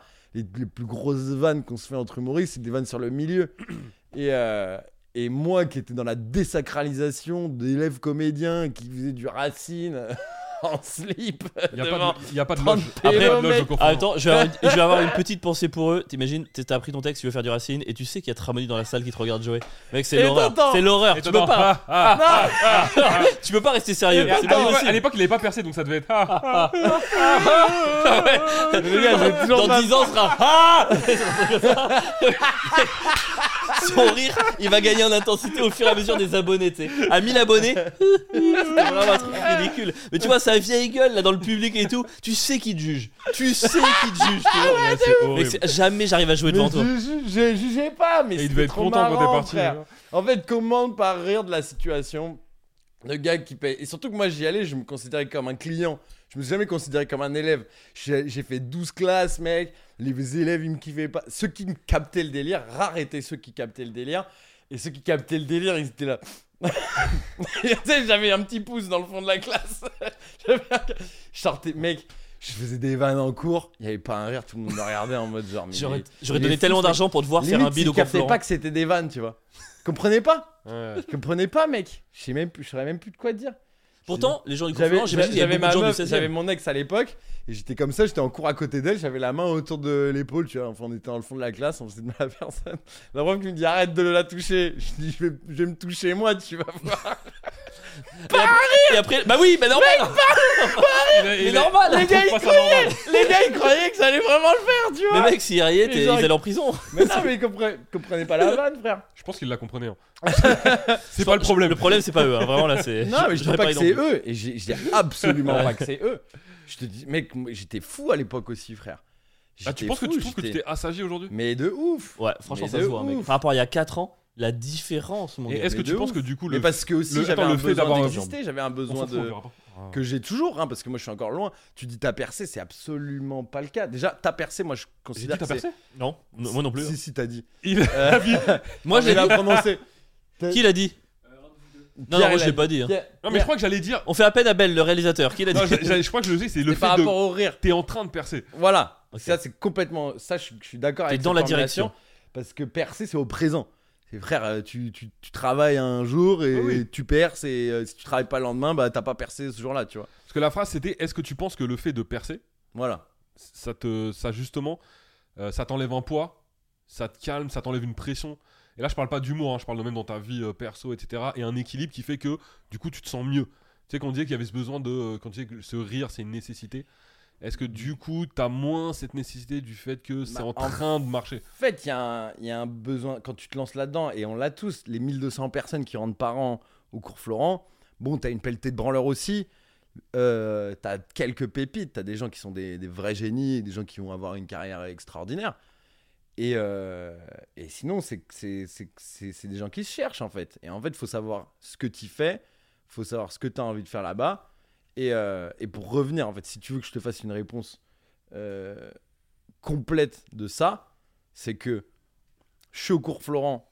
À ce moment-là, avec ma mère et mon frère, qui était du coup la seule famille qui me restait, c'était horrible. Genre, vraiment, c'était les pires années de ma vie. On faisait que s'embrouiller. Ma mère, elle était sur mes côtes tout le temps, mais genre très violente. Elle a toujours été piquante, tu vois. Et je peux pas lui en vouloir. Et je, je tiens ça d'elle. et je, suis- en même temps. je suis ma mère, les gars. Je, je suis le copier-coller de ma mère. Et, euh, et, euh, On et va au podcast, hein, c'est sûr. Bref, c'était c'était hyper dur. Euh, moi, j'étais là, mais je bossais, je bossais. Enfin, c'était hyper dur à la maison. Je me suis vite barré, je suis vite parti de chez moi. En, en six mois, j'étais parti. Au final, bon, je restais au cours flanc, mais j'avais la dalle, tu vois. J'avais les crocs et je voulais bosser et je faisais euh, tous les cours et je travaillais comme un yinche. Et c'est pour ça qu'on me détestait aussi, c'est parce que je bossais de ouf, mais que je me foutais de la gueule. C'est que j'avais la mentalité du branleur, mais le, le- le travail des, des- des gars qui bossent. Et, euh, Ouais, et les, bref. gens, les gens de- d'expérience personnelle, ils sont perdus quand il y a ça. J'avais Mm. toujours le, le carnet de correspondance plein, mais en même temps j'avais des bonnes notes. Tu sens que c'est le genre de profil que les gens ils, ils savent pas comment appréhender ce truc, Mm. tu vois. Est-ce que je le clash? Est-ce que je le respecte? C'est c'est difficile à aborder en même temps. T'envoies des signaux contradictoires, quoi. Complètement, mais ça, c'est ce qui fait le propre de tous les humoristes, j'ai l'impression. Et en fait, je me suis grave bien entendu avec beaucoup d'humoristes hyper rapidement. Et aujourd'hui, Genre, euh, j'ai- tellement d'amour pour les humoristes. C'est tellement... Comme quand Louis C.K. il dit My people un jour. Il dit Ouais, moi j'adore les humoristes. th- These are my people. Et en fait, je comprends de ouf ce qu'il dit. Genre, je comprends, je comprends trop les humoristes. Je suis en tournée, je sais pas où. euh, on me propose des premières parties. Euh, même si le, le- le gars il peut pas venir, je lui dis Bah gros, tu fais quoi ce soir dans ta ville Comment ça se passe Euh, On n'est pas à l'abri de se prendre un verre et de se taper des bars et de passer une soirée avec un gars que je connais absolument pas. Le seul truc qu'on a en commun, c'est qu'on écrit des vannes et qu'on les fait sur scène et qu'on bouge tout le temps et qu'on est tout le temps du père et qu'on est tout le temps seul, tu Ce vois. serait quoi pour toi, les, les- si tu devais dire un peu des points communs entre les humoristes du coup? Qu'est-ce que, tu vois, pour toi, qu'est-ce qui relie un petit Bah, peu pour tous moi, ces ce gens qui qui se relie ça, c'est une nécessité d'exister. C'est exactement ce, ce- ce dont on parle. C'est ça. C'est une nécessité d'exister et de se faire entendre. Même le gars qui. qui... D'exister par le regard des autres ou juste d'exister pour soi-même? J'en sais rien, là, tu me rentres. euh, La semaine pro, je suis sur France Culture, donc on en parlera peut-être. euh, Ah pardon, j'avais oublié ici, c'est... j'avais oublié le podcast dans lequel on était, je suis con moi aussi, putain, mais qu'est-ce qui me prend de poser des vraies questions? Et pour revenir là où tu veux en venir sur comment je me sens aujourd'hui, moi après j'ai toujours été de nature joyeuse et, euh, et j'ai toujours relativisé de ouf sur, euh, sur, euh, sur les aléas que peut présenter la vie. Enfin, tu vois, en fait j'ai perdu beaucoup de gens très jeunes. Genre, j'ai fait 13 enterrements de gens de ma famille. à 22 ans, j'avais enterré 13 personnes, tu vois. Donc, euh, euh, je, on- on- C'est les familles on a- du 16 e ils font beaucoup d'enfants. on a fréquenté la mort. C'est pas, c'est pas les enfants qui sont morts, Dieu merci. Mais, euh, on a, on- j'ai toujours été. euh, euh, J'ai perdu mes on a, 22 on a frères et toujours sœurs. été, mon frère, ma mère et moi, on a toujours été en contact avec la mort. Et c'est aussi ce qui développe notre humour. Et j'en parle dans le spectacle en fait. Mais c'est l'humour vient de ça. Et l'humour vient du fait que, bah mec, euh, un jour on meurt et, euh, et en fait quand tu le sais jeune, quand tu vois ton père mourir jeune, bah t'as une échelle de gravité qui est différente des autres, tu vois. Et c'est d'où ma terminale qui était exceptionnelle. Parce que moi j'étais au lycée, mais j'avais des problèmes de, que, tu pleures encore à 93 ans si tu perds ta mère. Euh, J'ai vu mon arrière-grand-mère euh, décédée et ma grand-mère, qui était sa fille, qui, qui devait avoir 80 ans quand mon arrière-grand-mère est, est morte à 102 ans, tu vois, et qui était en larmes, en larmes, en larmes, en larmes. Et moi qui étais jeune, je devais avoir 10-12 ans à ce moment-là, je comprenais pas. Je dis, mais attends, mais c'est- eh, t'es vieille, on savait qu'elle allait mourir. Toi, t'as 80 ans, tu sais. Enfin, pourquoi Et en fait, elle, elle- elle- elle m'a dit un truc qui m'a marqué c'est quel que soit l'âge, ça fera toujours mal de perdre sa mère. Ça fera toujours mal de perdre un proche, tu vois. Et donc, quand tu es confronté jeune, t'es là, bon, eh, qu'est-ce que je vais me faire chier à faire de l'économie? Alors que j'ai envie de faire autre chose et je vais être malheureux toute ma vie si je le fais pas. Et en fait, cette impulsion, elle est venue aussi de là et aussi du fait que j'aurais pas pu affronter ma mère, mon père et mon frère, tu vois. C'est un truc qui t'aide aussi, j'imagine, à relativiser par rapport aux, aux commentaires que tu peux recevoir, aux vidéos que les deux filles. J'imagine dans ce moment-là, dans ces moments-là, justement, par rapport à la gravité de toutes ces pertes, c'est un truc qui te fait relativiser, quoi. Est-ce que c'est un truc qui te permet de te détacher Ça fait toujours mal. Ça fait toujours. Ouais. euh, ça fait toujours. Ah, ça dépend. Aujourd'hui, en fait, j'en reçois tellement qu'aujourd'hui, maintenant, je m'en bats les couilles. Mais pendant longtemps, en fait, ça fait chier. T'es là, oh, oh, oh. Ça fait toujours. c'est des gens qui ont la haine, qui ont le seum et qui t'envoient de la haine. Donc, tu, tu, tu le reçois forcément à, à moindre dose, tu vois. Mais, euh, mais en fait, euh, mec, euh, Williams, il dit, mec, si t'as 15 haters, il t'en faut 30 avant la fin de l'été. Et en fait, euh, c'est. c'est- faut savoir aussi se prendre des tirs et quand les tirs ils sont marrants c'est toujours drôle enfin tu vois quand et tu vois ça c'est une bonne c'est très bonne euh, allégorie de ce que c'est que l'humour c'est quand tu vas prendre un gars qui va être un haters mais qui va plus chercher à être drôle que à te faire mal le commentaire il va te faire rire et Ah, tu vas être bien joué mec et ça va pas être de la haine ça va être de l'amour au final. Parce que le gars il s'est fait chier à se dire c'est pas un fils de pute t'es pas marrant. C'est euh, tu te demandes pas pourquoi Gad Elmaleh il t'a jamais volé de vanne? Ok, c'est accepté. c'est carrément accepté. C'est ça à la main, je me tape une barre et j'ai- reçu du bonheur Hmm. parce que le gars il m'a taillé et que c'était bien fait, tu vois. Et typiquement, j'ai fait une euh, j'ai fait une chronique sur Kev Adams l'année dernière, je me suis foutu de sa gueule en frontal. euh, euh, quand il y a eu ces histoires de NFT. J'étais la veille chez moi à écrire, à, trouver, à chercher des vannes pour ma chronique. Là, il y a Kev Adams accusé d'arnaquer ses abonnés. Ça fait 15 ans qu'il leur vend des spectacles, on le savait, non La vanne, elle me vient direct.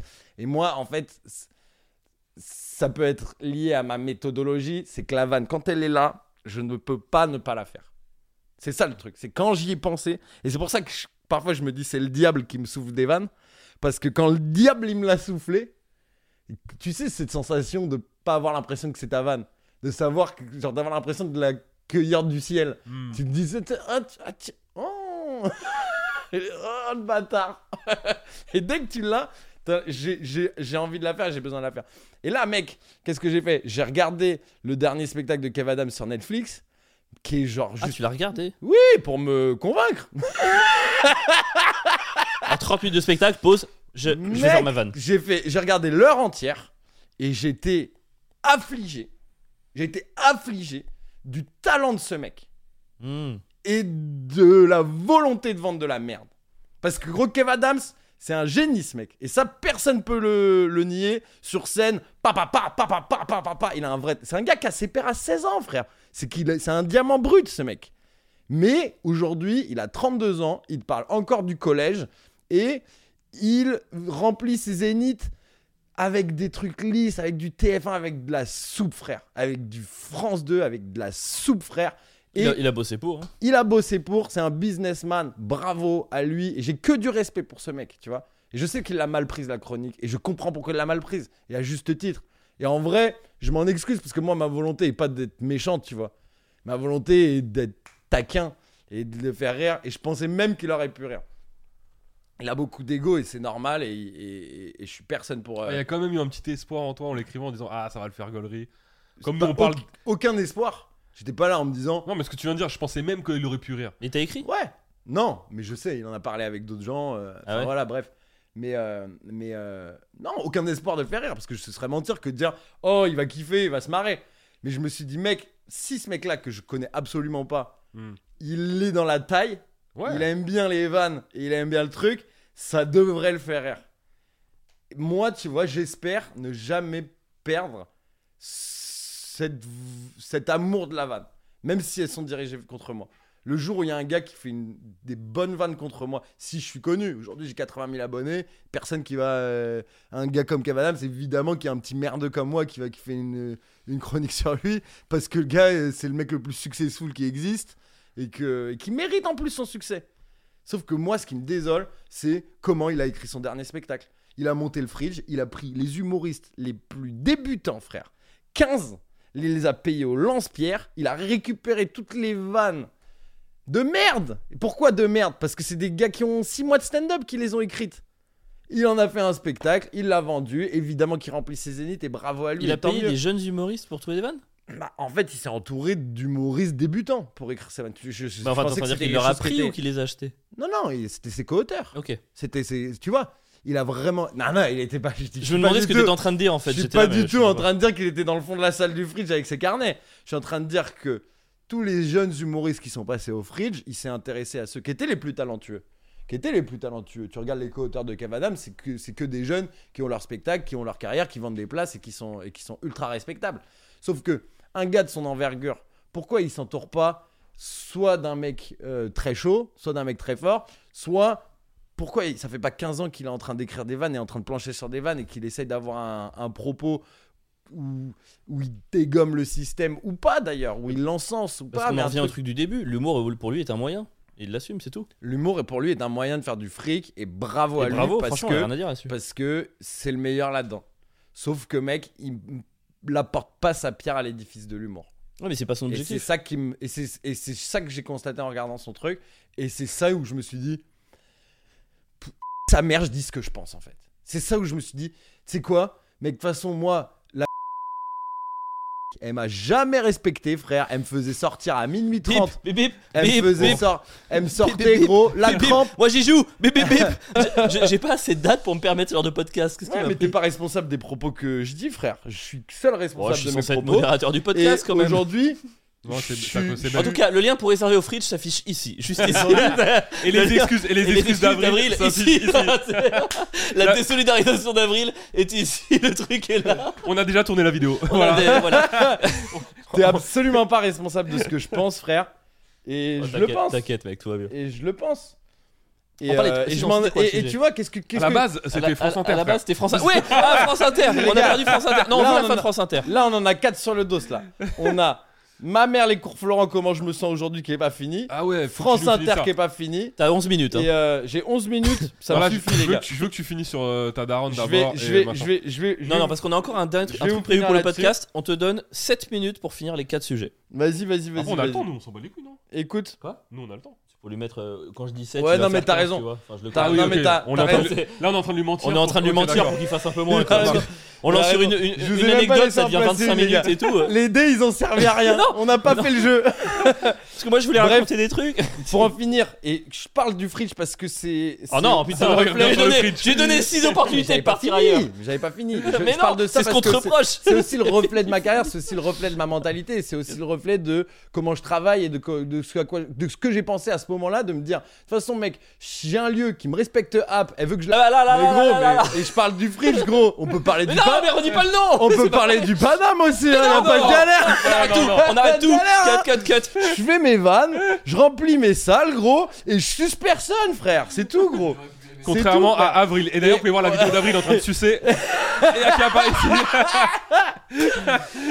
Elle Et est là. quand j'ai écrit cette chronique, frère, moi j'étais absolument pas dans une volonté de dégrader Kev Adams ou quoi que ce soit. J'étais juste dans une volonté de dire ce que je pense, frère, et de faire ces vannes là, frère. Et moi, gros, j'en ai parlé avec des humoristes derrière qui m'ont dit Mais t'as pas peur de, du coup, pas avoir les opportunités que t'aurais eu Mais tu crois vraiment que Kev Adams va me faire jouer dans ses films, va me faire faire sa première partie, frère? Moi, si je veux faire Tramonique ta mère, gros, y a que moi qui peux le faire. Et Tramonique ta mère, c'est le gars qui va faire cette chronique sur Kev Adams en étant ultra irrespectueux et ultra marrant, frère. Et après, gros, il me dit ça. Je regarde ma chronique et je suis là, mec, pff, je vendrais tous ces films pour ces deux minutes qui ont fait 5000 vues. Bref, c'est comme ça, c'est ma mentalité, c'est mes vannes. Et ces vannes-là, elles m'ont fermé toutes les portes du monde et elles m'ont ouvert les portes, les voies vers lesquelles je suis aujourd'hui et qui sont différentes de toutes celles des humoristes parce qu'on a tous notre chemin et frère moi je suis pas le gars qui est pas je suis le gars qui est passé sur France Inter et qui a fait deux chroniques. Ils se sont chiés dessus dans le studio frère. Ils m'ont pas donné il y en a pas un qui a osé tousser sur mes blagues frère. Sur Lampedusa sur les, migrants. Moi je fais mes chroniques à la fin de mon spectacle. Donc là gros il y a le gars numéro 2 de France Inter et là je reprends exactement au moment où j'ai laissé tout à l'heure qui me de la dit mémoire quand même. viens faire une chronique euh, hebdomadaire dans la matinale Il va pas nous faire pareil avec France Inter maintenant. Si, si, Donc, Il euh, va Moi, pas après le friche, il va pas nous faire, il va pas nous bloquer le France Inter, c'est pas possible. Qu'est-ce qu'on est en Moi, train je de faire suis, je suis, je suis- je suis- il me dit viens faire une chronique hebdomadaire. Moi là, et c'est là où j'avais commencé à dériver, à dire toute la pelletée de branleurs qu'ils avaient récupéré l'année dernière. Je me demandais un peu ce que ça allait donner, quelle émission ils allaient me proposer, tu vois. Donc au final, il me propose la matinale, mec, à 9h55, donc l'émission la plus écoutée de France. Euh, Léa Salamé, Mathieu Noël et Alexis Tramoni. donc moi gros, j'étais là, bon ok, pas mal, mais je suis de nature sceptique et je me dis, ça se trouve, ça va pas se faire, tu vois. Au final, j'avais le mariage de mon frère euh, et du coup, j'avais pris mes, mes vacances une semaine qui était en Corse chez nous.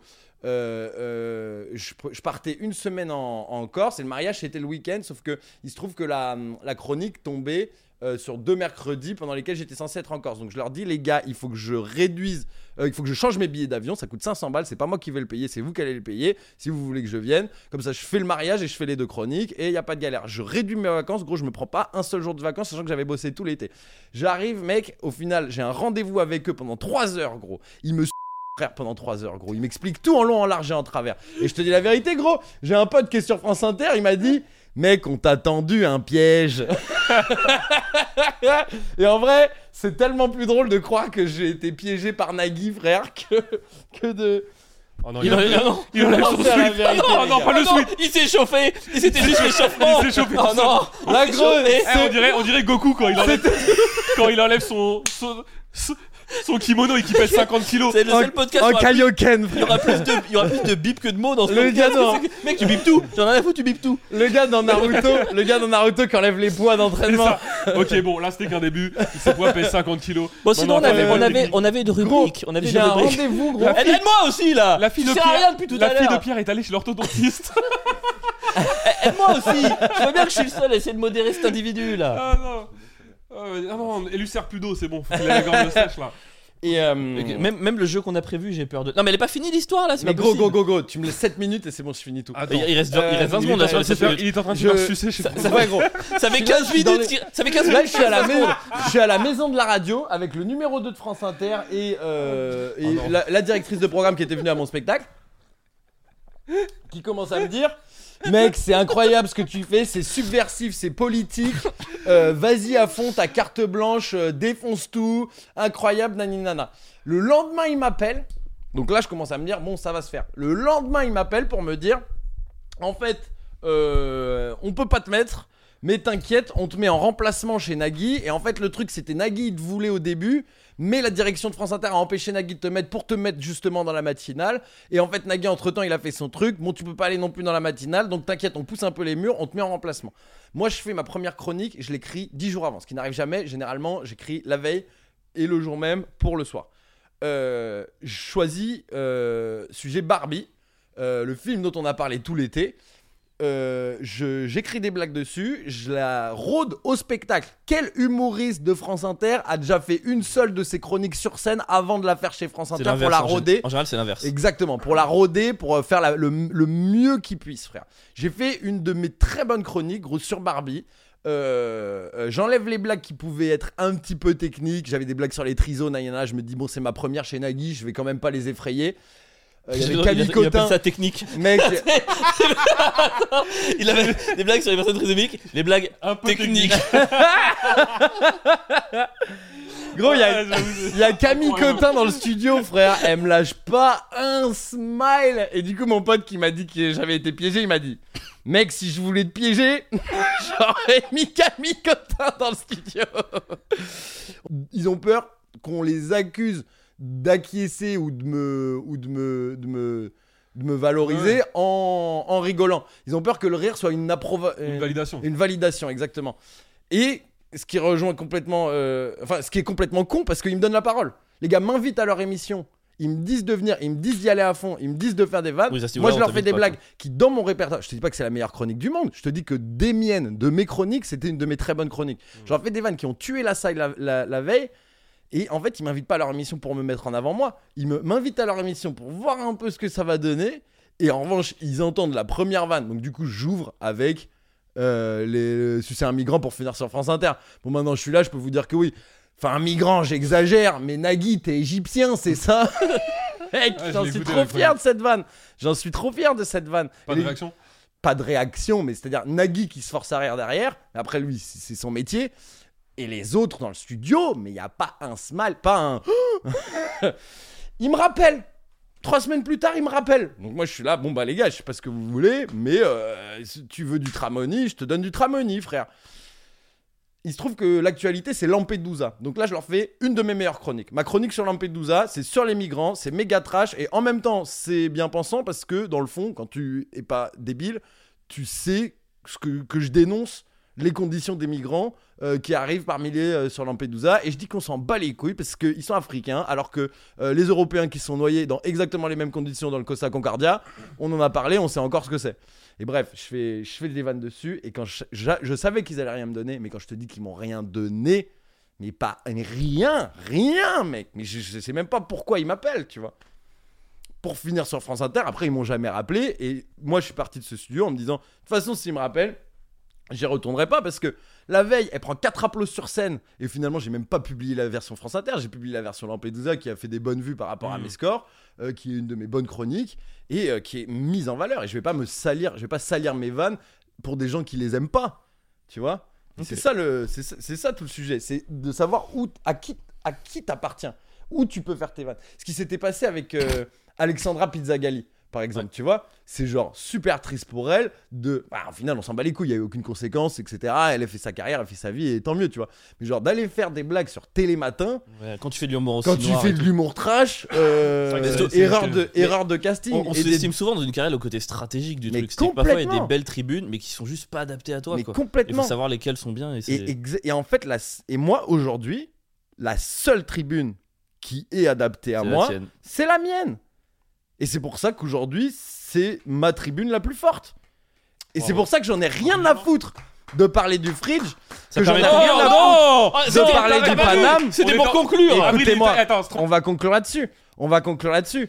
C'est c'est pour ça que j'en ai rien à foutre de parler du milieu Il conclut l'émission, Et- frérot. et que C'est je- plus notre- c'est plus et notre que j'en ai podcast. rien à Il a, foutre il, a, il a vampirisé le podcast. de, d'accord. de- de- Il Ah, nous a les gars, baisé. même Il nous a Même le podcast, il le colonise. C'est sens. pas fou Et c'est pour ça qu'aujourd'hui, cette plateforme, pour finir la question que tu m'as posée tout à l'heure, elle m'apporte tout ce dont j'ai envie et tout ce dont j'ai besoin. C'est parce que je n'attends plus rien de personne aujourd'hui. Et moi, comme tous les jeunes humoristes, j'attendais de jouer au Paname, j'attendais de jouer au Free, j'attendais de faire les émissions, j'attendais de faire les trucs. J'aurais, je rêvais de faire une chronique sur France Inter. Tu m'aurais dit il y a 4 ans que j'allais faire une chronique sur France Inter. Je me disais, mais putain, magnifique. Et tu m'aurais dit il y a 4 ans que 4 ans et demi plus tard, tu serais là, mais j'en ai rien à péter de faire une chronique sur France Inter, frère. Moi, j'ai envie de faire mes blagues pour ceux qui les kiffent. Et c'est pour ça que je suis heureux aujourd'hui. Et c'est pour ça qu'aujourd'hui, même si c'est à mon échelle qui est pas énorme encore, je me sens comme un artiste complet. Parce que les gens qui viennent me voir trouveront ça nulle part. Ils peuvent aller voir d'autres gens qui seront plus drôles, plus connus, dans des plus grandes salles, c'est sûr et certain. Mais en revanche, tu vas me voir moi, tu trouveras pas une vanne que je fais, ou tu trouveras pas du tout la même ambiance, et tu trouveras pas la même irrévérence dans les autres salles. Et c'est pour ça que tu vois que ça a été hyper dur avec ma mère au début, qui se demandait qu'est-ce que je faisais, qu'est-ce que j'allais faire de ma vie, mais qui avait un côté même humiliant, mec. Elle faisait venir des ongles de Corse pour me parler, pour lui dire Oh, tu sais, nous, on a un petit dans le village. Il a fait. Ah, il est mort. c'est drôle. Franchement, l'imitation est parfaite. J'ai Et, euh, et, en fait, elle s'est tellement battue pour que je le fasse pas, mec. Et c'était tellement dur, mec, pour moi et pour elle. Et on s'est tellement fait souffrir. Et ça a été l'épreuve la plus dure, ça a été la première. Le, le pire, ça a été d'affronter ma mère. Tous les autres obstacles derrière, c'est. Qu'est-ce que j'en ai à péter, frère? C'est pas le, le numéro 2 de France Inter me fera jamais autant chialer que ma mère. et au final, c'est ça qui m'a donné la dalle, c'est ça qui m'a donné la force, et c'est ça qui m'a obligé à me construire. Et le fait de progresser au cours Florent, voir que j'avais pas ma place, voir que j'étais inadapté, que j'étais un misfit, c'est la, vérité. Euh, euh, ensuite, j'ai continué, je suis allé dans l'humour. Au, Jardin Sauvage, mes premières scènes, j'étais pas adapté. Au Paname, j'étais pas adapté. Au Frites, j'étais pas adapté. Dans tous les milieux de l'humour, tous les rendez-vous que j'ai eu avec les prods, les JMD, je leur explique le projet, ils sont là, mec, hmm, mais j'irai pas. Euh, au final, c'est ça qui m'a donné la force aujourd'hui de me construire ma plateforme que je suis en train de faire. Et je dis pas du tout qu'elle est haute ou qu'elle est loin ou que j'ai ses pairs. Mais bon, je sais où je peux jouer mes blagues tous les vendredis, samedis au Maturin. Et dès que je pourrai remplir plus, je ferai les mardis, mercredis, vendredis, samedi, quatre fois par semaine et buter et me, et me buter et faire mon spectacle. Et l- ça Euh, m'a permis de créer ma plateforme. Et hier, les gars, j'ai fait rentrer ma mère dans la boucle. J'ai créé ma boîte de ma boîte, ma boîte, j'ai reçu les cabis la semaine dernière. Ma boîte elle s'appelle Ta mère la prod. Donc en plus le symbole est hilarant. Et hier, j'ai présenté ma mère à mon prod, à mon comptable, à mon juriste et depuis hier, ma mère défend mes intérêts. Franchement, il fallait finir sur la daronne de Tramoni. Sur le tramoni ta Sur mère. la daronne de Tramoni. C'est la meilleure conclusion à cette séquence qu'on pouvait rêver. Je suis hyper content parce qu'on a fait environ 20% de ce qu'on avait prévu pour le podcast et ça fait 1h35 de tournage. Donc... Ça fait 1h35 qu'on. Mais oui Pourquoi tu... Moi ça m'intéresse tout ce qu'il dit, mais à chaque fois, je... c'est pas pour te censurer, c'est juste que je suis là, bon bah putain. Les comment- gars, vous cutterez autant que vous voulez. Ah, mais le truc, c'est qu'on cut pas, nous, quasiment. Moi je, cut, moi je cut toute l'heure là. Parce que En moi, fait, ce qu'il a, pas, com- ce a pas compris, c'est que moi j'admire, mais moi je suis du chemin traditionnel. Moi je, moi, je Mais fais y a pas de de ces y a- suceurs. y a- Donc je suis, je suis je hyper embêté. Non, non, t'inquiète. Euh, j'ai dit t'inquiète, hein, j'ai pas dit ta gueule. Tu sais, ça avait l'air Non, non, non, en plus, j'allais dire une connerie, t'as raison. J'ai failli dire. Il j'ai va, pas- il va, mais Ah, ne dis pas J'ai failli dire, j'ai pas dit que c'était des suceurs, alors que j'étais là. Moi, je vais pas sucer des. Allez, on fait un cut Vas-y, cut. vas-y, tu peux réapplaudir. voilà, on a fini sur la grosse daronne de Tramoni. Pourquoi je gâche tout non, non, il faut pas que je fasse ça, il faut pas que je fasse ça. Et on fait ça, Non, c'est mais- marrant. frère. La grosse différence, c'est que nous, notre boîte de prod, elle s'appelle Balandry Productions. la maison secondaire d'Avril. Non, À quel point on n'est pas dans l'irrévérence moi je- Je mesure même pas les conséquences de ce que je raconte derrière. Je dis juste qu'aujourd'hui, moi, mon objectif, c'est de vendre mes places et de faire mes vidéos. Ce que je viens de vous dire aujourd'hui, ça m'empêchera jamais de le faire. En fait, j'ai pas fait tout ce chemin-là. C'est moi, en fait, le, projet, ça fait 8 ans que je suis dessus derrière, tu vois. Ça fait que 4 ans que je fais de l'humour. Ça fait que 2 ans que j'exploite mon spectacle. Mais ça fait 8 ans que j'ai ça en tête. Que je suis comme les porcs qui cherchent les truffes, là. on a tous eu peur au début de phrase. hein. Tu vois? Et en fait, euh, je- après trois ans de cours Florent, je pouvais pas me dire, mec, j'ai fait trois ans de cours Florent pour aller fermer ma gueule et faire des blagues sur le, le Nutella. Euh, et là aujourd'hui, je peux pas me dire, mec. euh, en fait, si aujourd'hui je suis exposé par les médias, si aujourd'hui je suis dans une émission d'un gars qui va me chercher, qui va me dire, mec, viens faire tes chroniques, mais moi je le ferai, mais avec plaisir. Si Montreux il m'appelle, et Montreux, peut très bien qu'ils- ils savent très bien qui je suis. Ils m'appellent et ils me disent, euh, viens faire tes blagues, mais c'est pour faire mes blagues. Moi, j'en ai rien à foutre d'utiliser la plateforme d'exposition Montreux si c'est pas pour montrer Tramonique ta mère. C'est pour montrer Tramoni propre. Bah gros, euh, va chercher à, à Avril, va chercher euh, tous les humoristes qui font des blagues qui sont très très drôles et passables et que tu vas pouvoir monétiser et tu vas pouvoir faire tes sous et tu vas pouvoir vendre des bières en comédie club, frère. En fait, c'est qu'est-ce que tu veux? Et moi, mon projet, c'est pas de, de, faire gagner des abonnés à Montreux ou de faire euh, tirer des bières euh, au Paname. Moi, mon projet, c'est de faire des blagues, du sale et de faire rire. Et si j'y arrive, bah tant mieux. On arrête là? Est-ce que c'est pas la meilleure conclusion possible? Je trouvais que c'était une très bonne conclusion. Juste, Tramoni, où est-ce qu'on peut te, j'allais dire qu'on peut te retrouver sur la semaine prochaine? Donc, t'es au Maturin pour l'instant? Ouais, vendredi, samedi au Maturin, euh, j'ai fait pas mal de dates de tournée. Là, je lève un petit peu le pied sur la tournée, je me concentre sur Paris. Le but, c'est de plier la petite salle des Maturins et euh, de la faire quatre fois par semaine, mitrailler sur les réseaux, sortir du contenu en masse et euh, commencer une grosse tournée à partir de 2025. Trop bien. On peut te suivre à Tramonique ta mère, du coup. Tramonique ta mère sur les réseaux. Et ta mère la prod, si on veut contacter ta, Ta mère la prod. C'est mieux que ouais. on va pas se mentir. Bah écoute, en tout cas, on était, on était vraiment content de t'avoir aujourd'hui. Ça Bah, fait hyper plaisir. Merci ouais. d'avoir accepté notre invitation. Vraiment très bon moment, c'était cool. Merci à vous les gars, je suis hyper content de venir et, euh, Et on et fera je des jeux kiffe et je kiffe votre podcast donc j'étais très content de pouvoir venir parler ici. Trop cool. N'hésitez pas à aller voir Allez nos suivre anciens épisodes. Ouais, les anciens épisodes, les autres vidéos. On a, on a, eu, on a, reçu, euh, on a reçu Mathieu Bastaro, on a reçu Zoé Colotis, on a reçu Thomas Croisière, on a reçu Hugo tout seul. Aujourd'hui, Tramoni, voilà, on essaye de, de parler à des gens qu'on aime bien, qu'on respecte, qu'on admire et qui viennent d'horizons un peu différentes. Voilà, on prépare d'autres choses C'est pour la suite. l'intérêt de votre podcast qui est, qui est super. Vous Bah, on veut, on veut garder de la liberté d'expression, quoi. On et veut garder vous avez ça. une diversité de, de personnalités qui vont vous parler d'autres choses euh, que, que des conneries. euh. Aujourd'hui, nous, on t'a pris en tant que comédien de cours Florent. C'est ça ta catégorie. C'est la case, c'est la case que tu cochais. C'est la case que tu cochais. Que euh, élève chiale- qui chiale de d'économie. temps en temps en parlant de sa maman. Oh, les gens ils se lèvent de ma salle, je suis vulnérable. Je suis un, je suis un peu sensible en vrai. Ah, casse-toi, tu nous dégoûtes. Allez, grosse merde. c'était les ouais, ouais, saison 2. saison 2, épisode 22. On va couper parce que c'est c'est horrible. Ah, Allez, je vous aime. allez suivre Tramoni, putain. Ouais, ouais, ouais. Ouais, ouais, ouais.